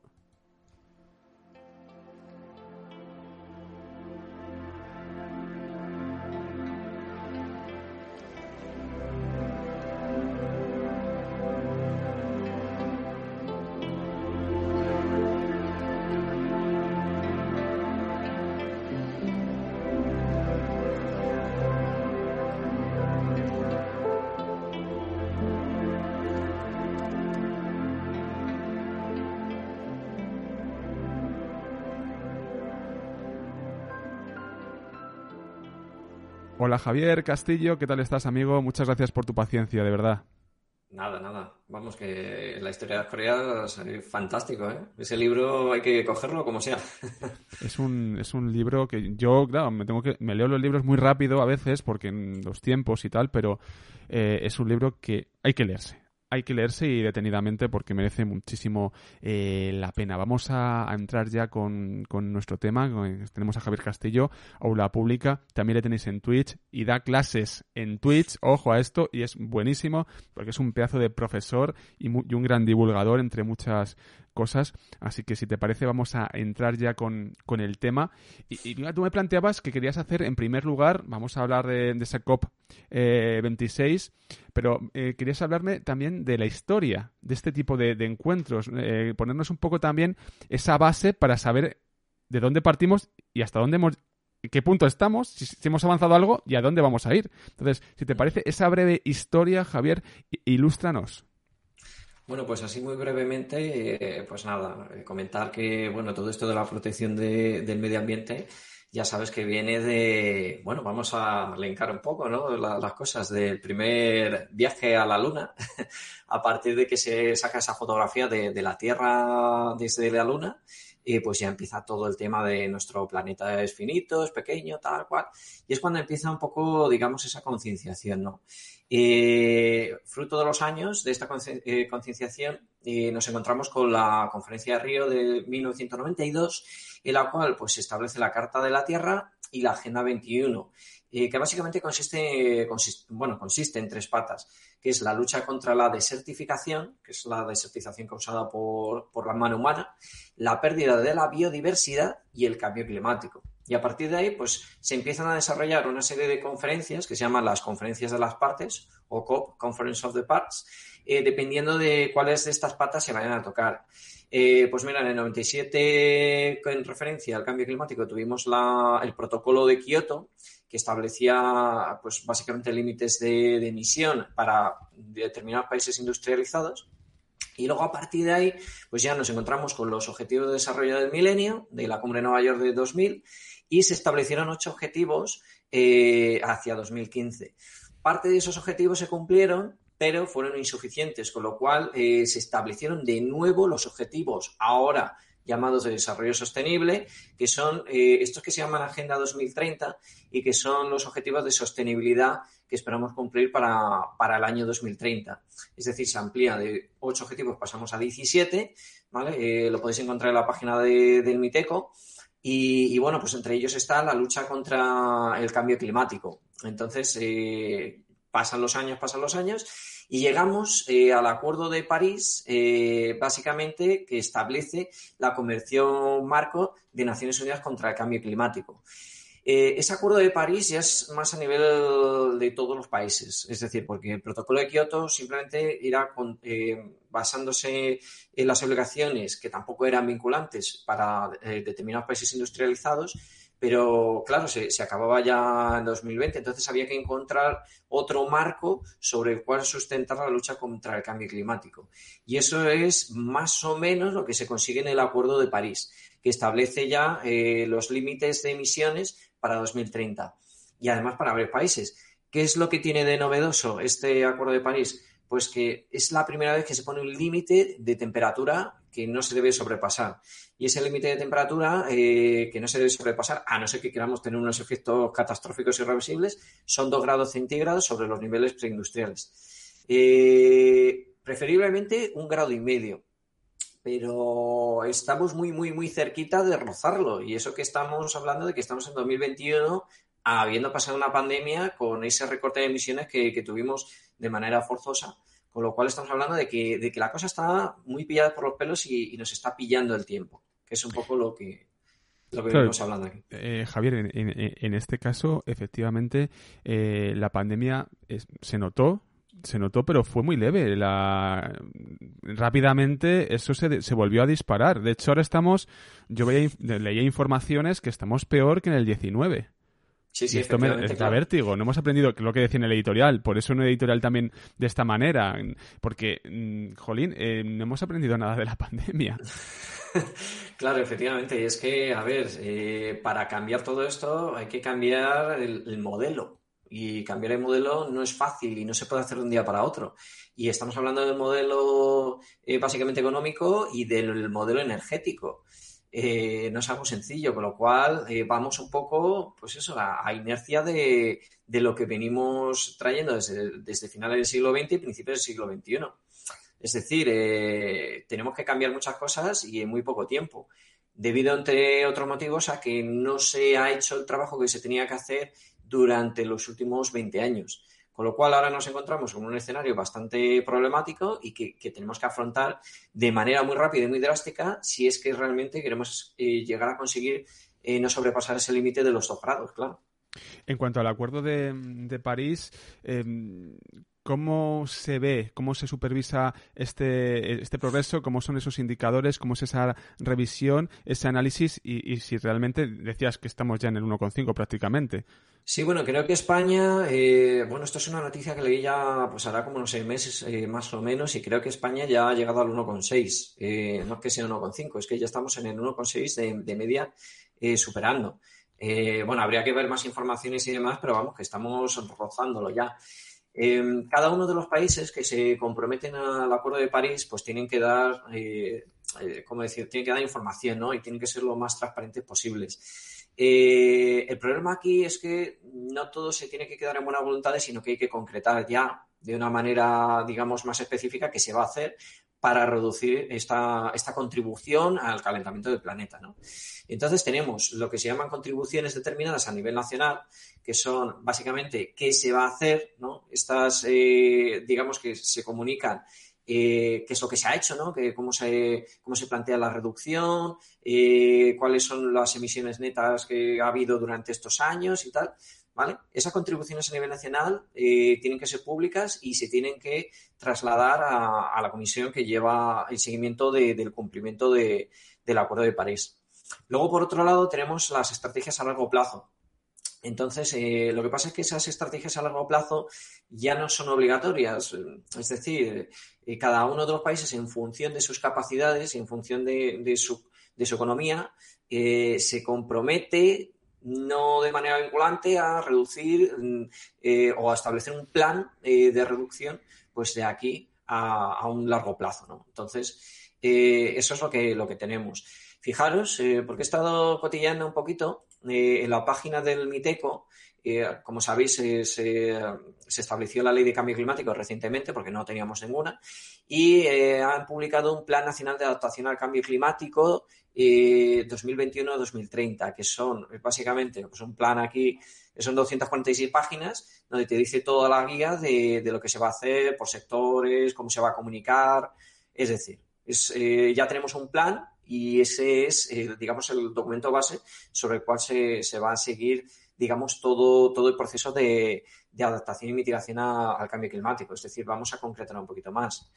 Eh, pero claro, eh, aquí en España pues tenemos eh, una salvedad que son las comunidades autónomas, luego los, municipios. Entonces, claro, realmente donde se pueden hacer cosas mm, bastantes es a nivel de comunidad y de municipios. Por ejemplo, en los municipios pues hay zonas, establecimiento de zonas de bajas emisiones, ¿no? como el famoso Madrid 360, antes Madrid Central, eh, establecimiento de carriles bici, promoción de, del transporte más eficiente energético, es decir, menos contaminante, los servicios públicos que sean lo menos contaminantes posibles, es decir, promoción de, servicios públicos que sean eléctricos y demás. Y luego ya tenemos la, comunidad, eh, las comunidades autónomas, que son las que establecen planes, pues, por ejemplo, de eficiencia energética, adaptación de edificios, para mejora de, digamos, de las pérdidas de calor y todo eso que, que, vemos, ¿no? Cuando hacen una adaptación a un edificio, le ponen esas planchas eh, que evitan las pérdidas de calor y, que también el calor se meta dentro de las casas, pues eso sería una, una, digamos, un grupo de acciones que va encaminado, ¿no? Entonces todo eso al final se tiene que, tiene que, que adaptarse a lo que es la vida de cada uno. Pero esto estamos hablando de, de las entidades locales, de las comunidades autónomas, del gobierno. Claro, como se van tejiendo conciencia primero, eh, planes después, porque claro, si no hay conciencia no hay planes, que esto es una cosa de, eh, base y, cómo se puede actuar. Vamos, si te parece, a la COP26, eh, vamos a comenzar ¿no? este análisis primero mostrando el tablero, mostrando el tablero, quién ha acudido, bueno, pues eh, ha acudido unos cuantos países, creo recordar que 190. Y lo que pasa es que los que no han acudido, por ejemplo, pues bueno, tenemos a, creo recordar, eh, a Brasil, tenemos a México, tenemos a Rusia y creo que China. ¿Vale? Pues eh, son los que no, han acudido, digamos, no tienen presencia en la cumbre. ¿Vale? Sí que está López Obrador pues diciendo que es que esto son modas, que, que bueno, desde su país y demás, que, que la han copiado, que bueno. Pero bueno, en principio han acudido bastantes países. Eh, con lo cual, eh, pues ahora es lo que se está masticando es a ver qué, qué, es lo que, qué es lo que se va a hacer, ¿no? Porque al final lo que se intenta en esta cumbre es priorizar la lucha contra el cambio climático. Entonces, pues bueno, Rusia y China han sido muy criticados por no asistir así presencialmente. Eh, Vladimir Putin pues decía que como no se podía hacer de, manera por, video, eh, por, videoconferencia, perdón, eh, pues que no, no le parecía demasiado importante. Y ya, bueno, algunos pues ya sabemos que, que Putin pues no es que sea negacionista, porque realmente aunque salgan los medios que él niega el cambio climático, realmente no. realmente sabe que, eso es cierto, que se basa en evidencias y tal, y tal pero eh, a su país le conviene, según él, porque claro, como tiene toda Siberia, esperando que aquello se descongele un poco para ser uno de los grandes países que, exportan agricultura y demás, entonces, bueno, pues como que no, tampoco es que lo preocupes mucho. Y entonces, pues eh, ahí, lo tenemos, ¿vale? Entonces tenemos que los países, eh, Rusia, China, que son los que más contaminación producen, los que más dióxido de carbono emiten, pues no están tan presentes. No obstante, China, que luego lo comentaremos, eh, sí que acogió la, COP15, que va eh, sobre biodiversidad, y ahí sí que hizo un compromiso bastante importante de protección eh, de la biodiversidad a nivel mundial, con lo cual, bueno, pues una cosa por la otra, tiene sus planes de reducción, a 2050, China 2060, y bueno, pues ahí están ahora mismo, pues eso, hablando de multitud de cosas y, bueno, haciendo, intentando por lo menos hacer un esfuerzo para ver qué, se puede hacer.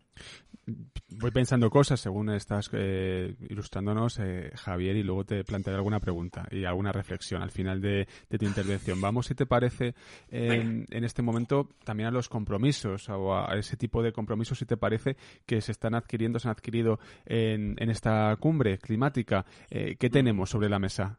Nítido, ¿eh? Que se haya dicho que, sí. bueno, pues hay un acuerdo importante, eh, creo que es del martes, que es sobre la reducción de, la emisión de metano en un 30% eh, de, las emisiones totales, ¿no? Entonces, eh, ha habido un gran acuerdo. Mm, por supuesto que India, China y Rusia no han acordado ese porcentaje de reducción, pero esto es importante. ¿Y por qué? Pues porque el metano, bueno, no sé si sabéis, que, es otro de los gases de efecto invernadero, pero que eh, al contrario que el CO2, eh, pues es eh, unas 25 veces más potente para retener el calor en la atmósfera con lo cual es un peligro, ¿no? Esas emisiones de metano pues vienen básicamente de varios sectores, pues desde el, sector de los residuos, el sector ganadero y el energético especialmente. este acuerdo está bien porque la reducción de metano, conseguir eso es mucho más sencillo que conseguir la reducción de dióxido de carbono. No obstante, y esto ya como valoración personal, eh, esa reducción de metano eh, que se va a hacer en estos sectores sí se puede controlar. Otra cosa es que en ese acuerdo, porque no, no, he podido verlo y demás, eh, se incluya el control de las emisiones de metano de las zonas periglaciares, que son las zonas situadas cercanas a, los polos, que donde está el permafrost, ese suelo permanentemente congelado, y que se está descongelando ahora. Porque ahí justamente es donde tenemos las emisiones más eh, descontroladas de, que, están sucediendo ahora mismo. No hay, no hay quien controle eso. Se está haciendo un inventario, se, incluye en el acuerdo cómo, cómo se pretende controlar esas emisiones incontrolables, ¿no? Porque también hay ciertos cristales de metano congelados en el océano Ártico y Antártico que, que se están empezando a descongelar y que están emitiendo un montón de metano que, que, bueno, que está ahí en la atmósfera. Con lo cual, el metano quizás es eh, para el cambio climático el mayor peligro de todos. Más que nada porque cuando ya superas ciertos puntos de no retorno, ese metano sale solo y sale de manera incontrolada. Entonces, punto bueno, porque vamos a controlar nuestras propias emisiones de metano, que son unas, unas cuantas bastantes, sobre todo en la, producción de fracking y demás, eh, hay bastantes emisiones de metano. Pero si podemos controlar menos eso, ya vamos, vamos restando, ¿no? Que es, que es lo, importante aquí, ¿no? Ir quitando, ir quitando de en medio. Otra de las cuestiones que, querías eh, tratar es la privatización de las finanzas climáticas. Explícame esto porque no, lo tengo muy claro. Sí, mira, a ver, eh, todo esto, pues para poder hacer todo esto hace falta dinero, lógicamente. Entonces, eh, esa financiación puede venir de, partes, de parte pública o de parte privada. en este caso, pues ha habido un, gran acuerdo hace poco, a ver si, si no recuerdo yo mal, por el cual al final van a poner un mogollón de dinero, no sé si era, no sé cuántos eh, billones de, euros se van a, meter. Eh, con lo cual, pues hemos conseguido que, haya financiación, ¿no? Porque esto era lo realmente difícil. Es siempre que hay buenas palabras, buena voluntad, pues todo queda en papel mojado si no se ve qué dinero se va a poner para eso. Entonces, eh, hasta hace nada, o sea, creo que ha sido hoy, eh, al final se ha conseguido ese, ese acuerdo porque el sector financiero pues va a meter, creo que era 130 billones de dólares, unos 112 billones de euros eh, para la transición a una economía más verde. El caso es que, bueno, pues eso lo tenemos ahí. ¿Es suficiente? Mm, mm, pues al parecer no es suficiente, ¿no? Es, es mucho, mucho, mucho dinero pero se necesitaría aún más, porque estamos hablando de cambiar todo un sistema. Y eso no, se hace de la noche a la mañana. Eh, el problema viene con que eh, hay, hay, gente, hay diversas asociaciones eh, que básicamente están diciendo que la parte de, financiación del sector privado supone un, ¿cómo decirlo? Como una cumbre de, lavado, el greenwashing que llaman, ¿no? El lavado de cara verde. Mm. ¿Por qué? Pues porque si uno se fija en lo que son los, digamos, las entidades que, van a estar a cargo de esa, de esa financiación privada, pues tenemos, por ejemplo, mira, te lo puedo comentar por aquí. JP Morgan, por ejemplo, BlackRock, que no sé si lo conocéis, pero es una empresa que se hizo, una, una empresa de inversiones que se hizo súper grande, nada, en la primera década de los 2000, y que básicamente es el que invierte la inversión más grande del mundo en carbón. Y este va a ser pues, uno de los que va a manejar esas inversiones verdes, eh, supuestamente. Luego tenemos eh, eh, Citigroup, Bank of America, otra vez BlackRock, porque se va como desglosando ¿no? en función de, ¿cómo decirlo?, de agrupaciones, ¿no? Pues para ir derivando dinero a, eso, a, inversiones limpias. Con lo cual, pues bueno, tenemos eso, ¿no? Que, que sí va a haber dinero, pero claro, si queda, por lo menos la privada, si queda en manos de, esta clase de, eh, de, entidades, pues habrá que ver si finalmente cumplen con ese cambio de paradigma de dejar de invertir en energías fósiles para empezar a invertir en, energías limpias y ya veremos qué pasa. Porque claro, eso, eso es lo que, lo que está ocurriendo un poco. Ahí yo creo fíjate, bueno, luego lo creo, luego te lo cuento. Vamos, eh, si te parece, con otra cuestión. Eh, la, deforesta la deforestación que ah, estamos eh, viviendo. ¿Esto cómo se va a intentar frenar y qué solución se quiere poner? Pues mira, ha habido también otro compromiso en el cual más de 100 países se comprometen a, frenar la deforestación de cara a 2030. Eh, a ver, ya sabemos que nuestros bosques son sumideros de carbono y eso tiene que ser muy importante porque todo lo que se deriva del Acuerdo de París va en función de dos, de dos cosas. Acciones que van en torno a la adaptación al cambio climático, es decir, vamos a suponer que el cambio climático eh, está ahí, que no vamos a poder pararlo, no vamos a poder pararlo de golpe, no vamos a poder revertir la situación y va a haber cambios, que es lo que está sucediendo ahora. Esas acciones de adaptación van un poco, eh, un poco para, eh, para que esos efectos negativos sean lo, lo, menos negativos posible, para disminuir la vulnerabilidad de las poblaciones. ¿no? Y luego tenemos acciones de mitigación. Las acciones de mitigación lo que intentamos es mitigar el cambio climático, es decir, reducirlo y ojalá en 100, 200 años y poder revertirlo, ¿vale? Esas acciones de mitigación, una de ellas sería la, la, reforestación. Entonces, eh, bueno, reforestación o forestación, ¿vale? Que son dos conceptos distintos. Eh, se va a meter más de 12.000 millones de dólares en reforestar, ¿vale? Eh, espacios que han sido afectados, ya sea por agricultura, ganadería, lo que sea, para que vuelvan a tener esas plantas que al final es, lo, es el arma más poderosa que tenemos contra, contra el cambio climático, ¿no? Que es eh, básicamente esos sumideros de carbono. Lo que tenemos que hacer, muy importante que casi nunca se habla, porque siempre se habla de reducir emisiones, pero se le da muy poquita importancia de captar y secuestrar carbono de la atmósfera.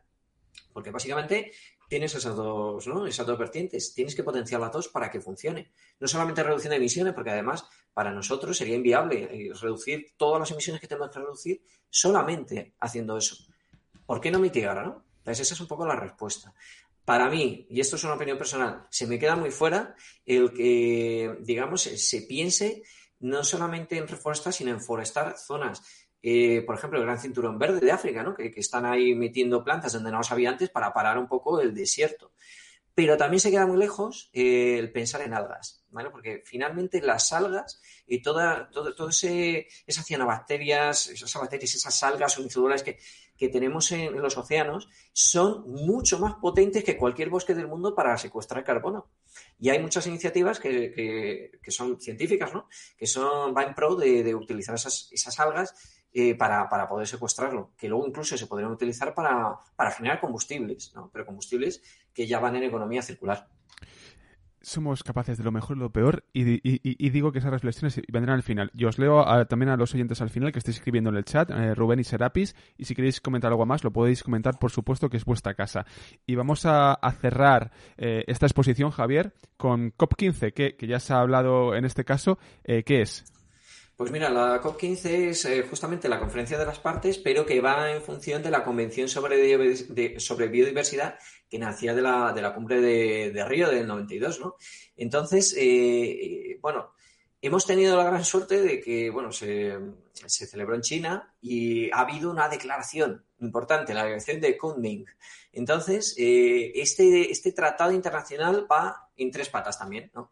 Conservar la biodiversidad, utilizarla de manera sostenible y, esto es importante porque es importante para los pueblos, ¿no? La, la, eh, la, participación justa y equitativa de los beneficios resultantes de la utilización de esos recursos genéticos, de esos recursos de biodiversidad. Y aquí entra una cosa importante porque al final pues hemos tenido esa declaración. ¿Qué pasó? Pues que en Japón en 2010 se reunió esta conferencia de las partes, se fijaron 20 objetivos para el 2020 y no hemos prácticamente cumplido ninguno de ellos. Con lo cual, esta que hemos celebrado ahora eh, incluye 21 acciones de aquí a 2030 por el cual se espera conservar al menos el 30% de las tierras emergidas y las zonas marítimas en cuestión de biodiversidad, además de reducir a la mitad los nutrientes, abonos liberados al medio ambiente y dos tercios pesticidas y plásticos. ¿Por qué es importante esto? Y aquí esto es fundamental.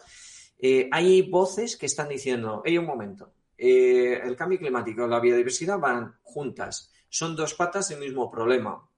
Deberíamos tratarlas las dos de la misma manera. ¿Por qué? Porque una vez más entramos en la financiación. Si metemos esta, esta eh, digamos, gestión de la biodiversidad dentro de lo que es la gestión del cambio climático, podremos potenciar lo que se necesita, porque básicamente eh, la biodiversidad es muy importante. Hay estudios científicos que dicen que estamos ya rozando el límite en el cual los ecosistemas empiezan a no sustentarse por ellos mismos.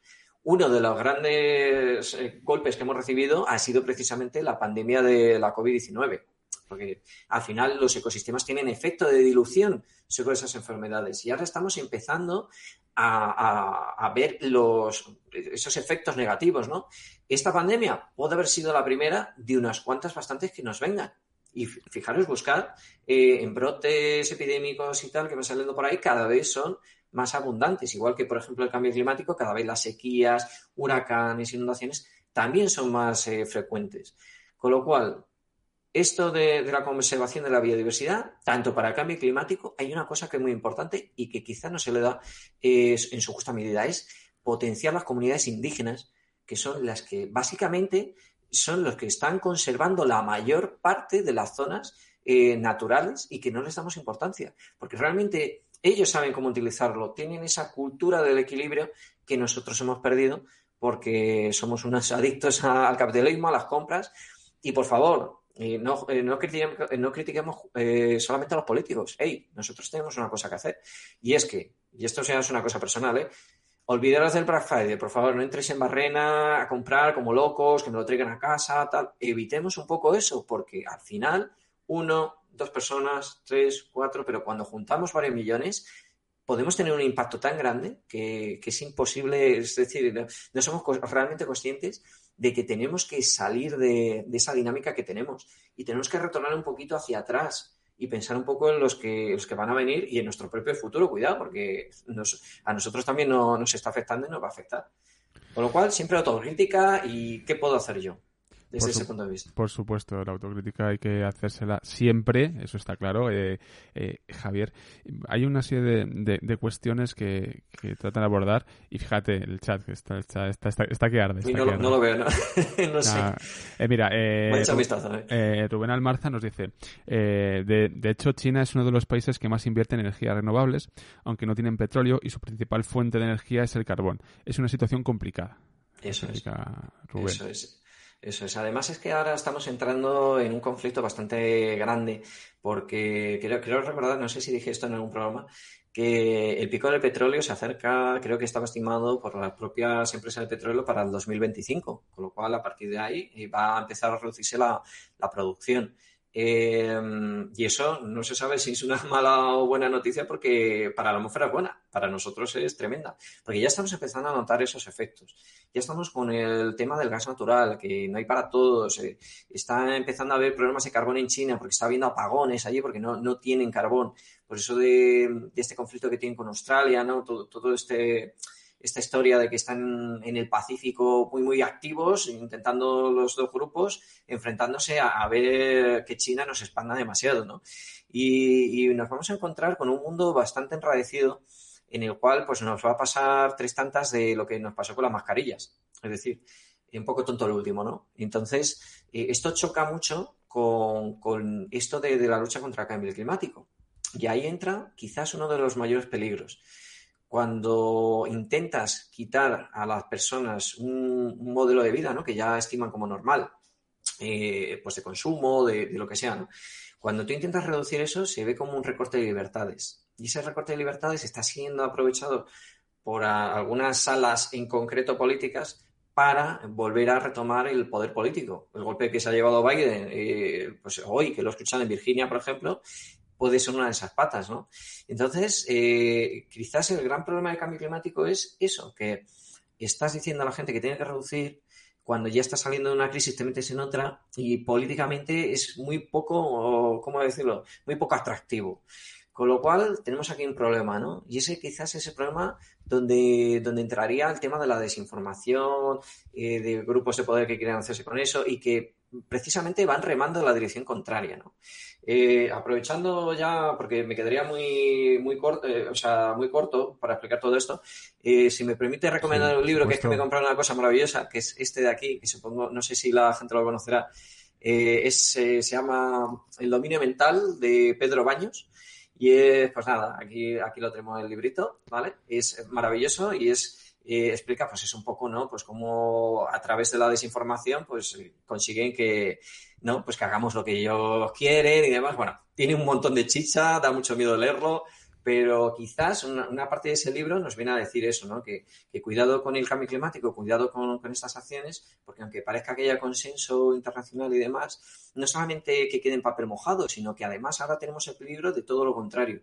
Y eso es por las tensiones geopolíticas. Por un lado, el agotamiento de, los recursos energéticos, en los renovables, me refiero, y por el otro lado, el, agotamiento de materias, de materiales que, se están utilizando. El otro día en China decía que, que magnesio casi no había, el aluminio también hay problemas, se nos junta con golpes en la cadena de suministro, o sea, es que son tantas cosas. Pero, por, ejemplo, en, cuanto a gestión, ya hablemos a Serapis y al resto de oyentes yo a veces pienso, ¿no? En el tema de suministros.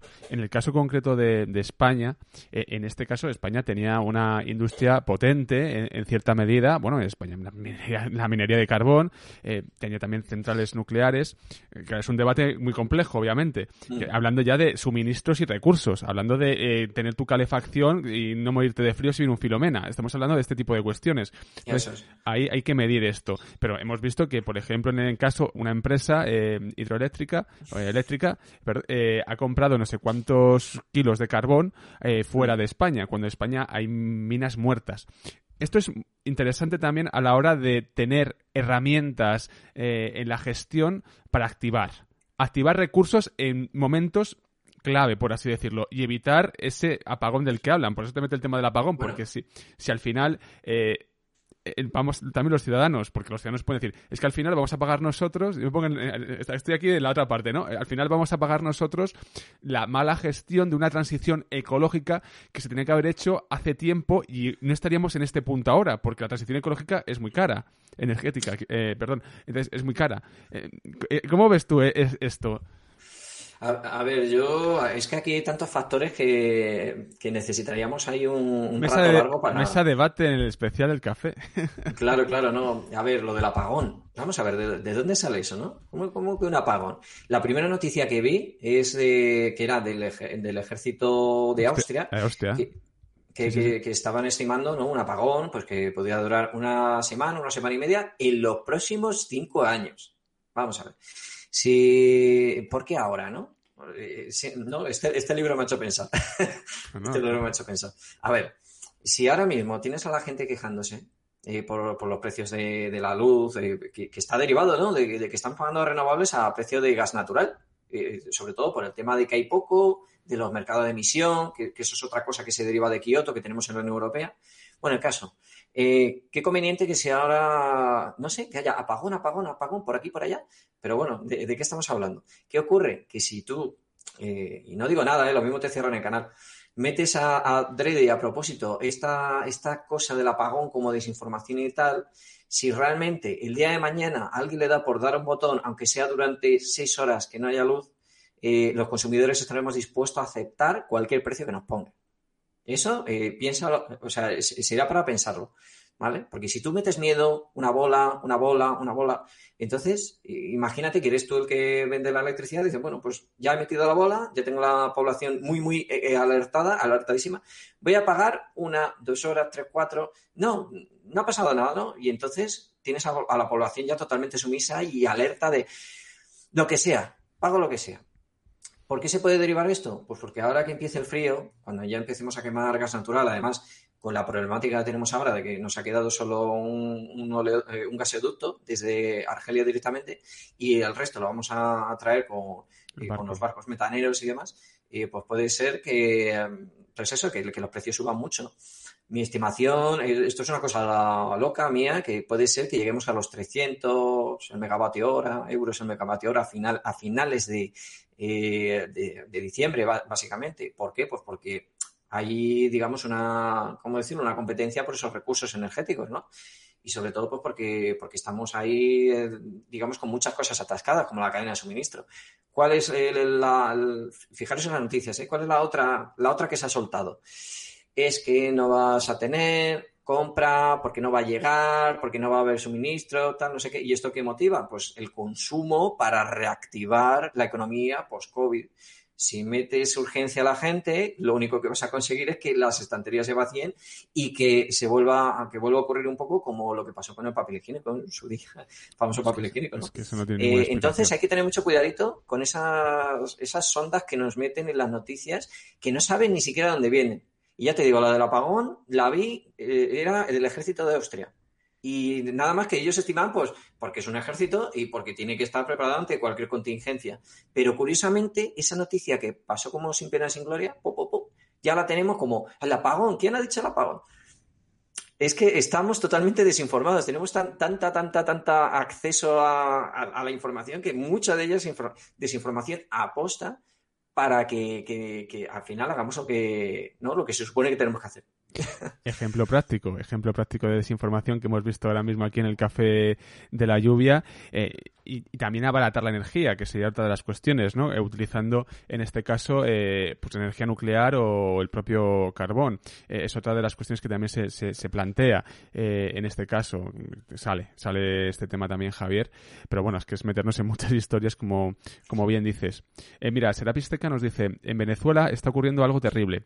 La crisis económica y la ineptitud gubernamental han destruido el gas directo en los hogares. Por ende, la gente ha empezado a talar árboles en todos lados para producir leña y poder cocinar. Claro, la gente tiene que sobrevivir, si es que esta es la, cuestión. Eh, en Caracas hay empresas fantasmas que atienden solicitudes falsas para talar, para talar árboles y vender leña a restaurantes y particulares.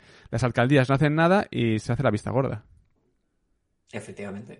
Es, que, es que podemos tener un problema muy gordo. Por eso te digo que, aquí la lucha contra el cambio climático eh, tiene mucho que ver ¿no? con, esto de, la energía, porque básicamente estamos en un pico de producción eh, que nunca, nunca, nunca antes en la historia de la humanidad se ha, se ha conseguido. Y, claro, eh, cuando, cuando tú tienes que, que ¿cómo, esto, cuando das la teoría ambiental, ¿no? en psicología ambiental, siempre se dice que se, se estima mucho más una pérdida que una ganancia.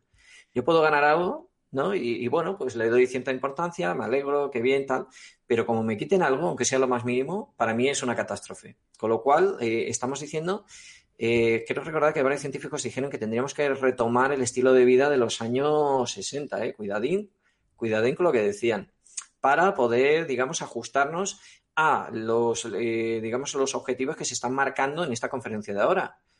Eh, ¿Por qué tenemos que hacer eso así de esa manera? Pues lo, vuelvo a repetir, porque en los 20 últimos años no se ha hecho nada. Y hemos tenido la Organización Mundial del Comercio torpedeando todas las cumbres climáticas desde el mismo inicio llevándolo a tribunales, porque la competencia desleal, porque, eh, o sea, un montón de cosas. Siempre la Organización Mundial del Comercio ha estado torpedeando todo esto.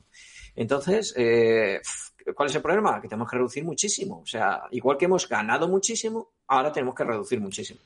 Pero tú explícale esto a la gente. Eh, claro, ahora mismo la tendencia política, por lo menos en Occidente, es muy contrastada. Es que estamos viendo cómo prácticamente los países se dividen en dos. Me da igual cuál sea. Es a, favor o en contra. Y para eso también las redes sociales pues tampoco es que, es que ayuden en demasía. Entonces, estamos, eh, Javier, yo creo que en la, eh, digamos, en el punto más peligroso que tiene una civilización. Si te acuerdas de la teoría de las civilizaciones, estaríamos pasando de una civilización de tipo cero a una de tipo 1, que es capaz de manejar todos los recursos de un planeta, ¿no? Y justamente ese paso del tipo 0 al tipo 1 es en el que supuestamente eh, la mayoría de las civilizaciones desaparecen. ¿Vale? Porque son muchos problemas y si no se abordan de manera global y conjunta, pensando como una única especie, mal vamos. Fíjate lo que te digo, que eh, ¿Cuál es el porcentaje de vacunados en contra COVID en el tercer mundo? ¿Un 3% en África? Y no hemos sido capaces ni, siquiera de hacer eso, que es muy sencillo para que la Delta Plus no salga y la Delta Plus Plus y la próxima letra del abecedario griego salga. Mm, pues es que tenemos que cambiar muchas cosas. Es un desafío mental, un desafío eh, pues, de civilización como nunca, nunca antes hemos tenido. Madre mía, hay que ser también optimistas, porque como decimos, el ser humano es capaz de lo peor, pero también es capaz de lo mejor, y creo que trabajando en conjunto y con buena voluntad se pueden conseguir cosas. Eh, de hecho, la, la cuestión de los suministros hay que replantearse los modelos productivos y también la industria cercana y el comercio cercano podría ayudar muchísimo también a la articulación de comunidades cuando hablamos, por ejemplo, de lo que sea la España vaciada, eh, que se habla mucho de ello, ¿no? Pues estas cuestiones yo creo que son capitales eh, y hay que, hay que invertir, obviamente hay que invertir para que no vivamos en megalópolis, que es otro problema enorme, y vivamos en ciudades o, pueblos con todo tipo de, accesos, pero que no estén tan masificados y que haya una economía de otra índole, que yo creo que es posible realmente. O sea, que aquí hay muchos intereses, pero es posible y hay que pensar a largo plazo. Y lo que tú dices, Javier, es que hay que pensar en nuestros hijos, hay que pensar en nuestros nietos y las generaciones que vienen. Porque es que si no, y es más, y una de las reflexiones, el propio capitalismo, cuando decías estas empresas, sabe perfectamente que, que esta ida para hacia adelante, esta vida hacia adelante, también les mata a ellos hay que cambiar el sistema por narices, es que no queda ya otra. Y por eso están invirtiendo, vamos, es la sensación que me da a mí. Eh, bueno, eh, sí, básicamente porque, a ver, todo esto genera nuevas oportunidades de mercado, ¿no? Porque al final, pues eh, todas las energías renovables, toda la, nueva producción de alimentos, como comentabais antes, ¿no? Eso es otro, otra de las patas, ¿no? Hay, hay un montón de patas que, que se pueden tocar y que al final van a cambiar el mundo, lógicamente. Pero para mí, personalmente, si no cambiamos nosotros eh, y somos más conscientes de que no podemos consumir tanto, eh, hasta que eso no pase, va a ser complicado, porque vamos a intentar hacer una quimera muy rara. Eh, tener capitalismo como lo tenemos ahora, pero produciendo local, lo cual sería también otro desastre porque mm, aunque se meta, aunque las ciudades sean muy criticadas, realmente para diversos, digamos, servicios públicos son más eficientes que, si yo, por ejemplo, me voy a un pueblo, al final tendrías que poner una, una depuradora en cada pueblo, tal, o sea, ¿qué, tipo de contaminación quieres? ¿Puntual o difusa? ese es el problema. O sea, realmente, si las ciudades se gestionan bien, si se mete el concepto de Smart City, eh, los servicios públicos se hacen de manera, digamos, eh, ambientalmente sostenible, se adaptan los edificios eh, y todo eso, incluso esas zonas vaciadas, ¿por qué no repoblar esa zona vaciada? ¿Por qué no volver a darle a la naturaleza esa parte, ¿no? Que era realmente suya antes de que nosotros llegáramos. Ese es otro concepto, por ejemplo, ¿no? por ejemplo. Eh, ¿Por qué no intentar restaurar esas zonas, ¿no? Eh, para que la, la digamos, la, la, naturaleza tenga su hueco otra vez. Es una idea, ¿eh? Madre mía, madre mía, Javier, pues es que hay temas eh, y lo vamos a dejar ya aquí que... Oye, gracias por tu paciencia también, que hemos entrado un poquito más, tarde. Eh, pero bueno, eh, oye, muchísimas gracias por estar con nosotros. te esperamos en el especial al final, ¿no? ¿Te, he liado o no te he liado? Bueno, bueno, voy a ver cómo lo puedo gestionar, porque tengo ahí unas cuantas cosas, pero sí, lo, voy a intentarlo, ¿eh? Voy a intentarlo. Pues nada, Javier. Muchísimas gracias y vamos hablando. Gracias por todo. Muy bien, gracias a vosotros, como siempre. Adiós. Hasta luego. Hasta luego.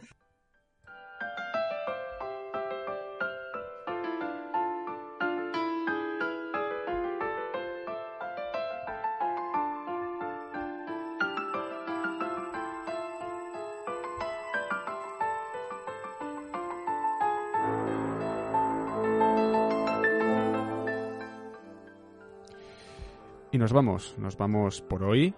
Regresaremos creo que este viernes puede haber otro centro Elba. Tenemos que hablarlo con Laura, tenemos que cerrar la fecha, os lo, ya os lo comunico. Muchas gracias a todos los que habéis estado hoy aquí en este programa. Ha sido un gran programa. Gracias también a, a todos los socios y socias eh, que habéis estado con nosotros. También gracias a IDAT, que se ha incorporado a, en este caso a Prime. Muchísimas gracias avanzamos por la senda del conocimiento de manera humilde, pasito a pasito, aprendiendo, porque este café de la lluvia es un sitio para aprender y os puedo asegurar que yo soy el primero que cada día que pongo esto, con toda la ilusión del mundo, aprendo muchísimo y como podéis ver me apasiona. Gracias a todos, gracias a todas y nos escuchamos más allá de las estrellas. Hasta dentro de unos días.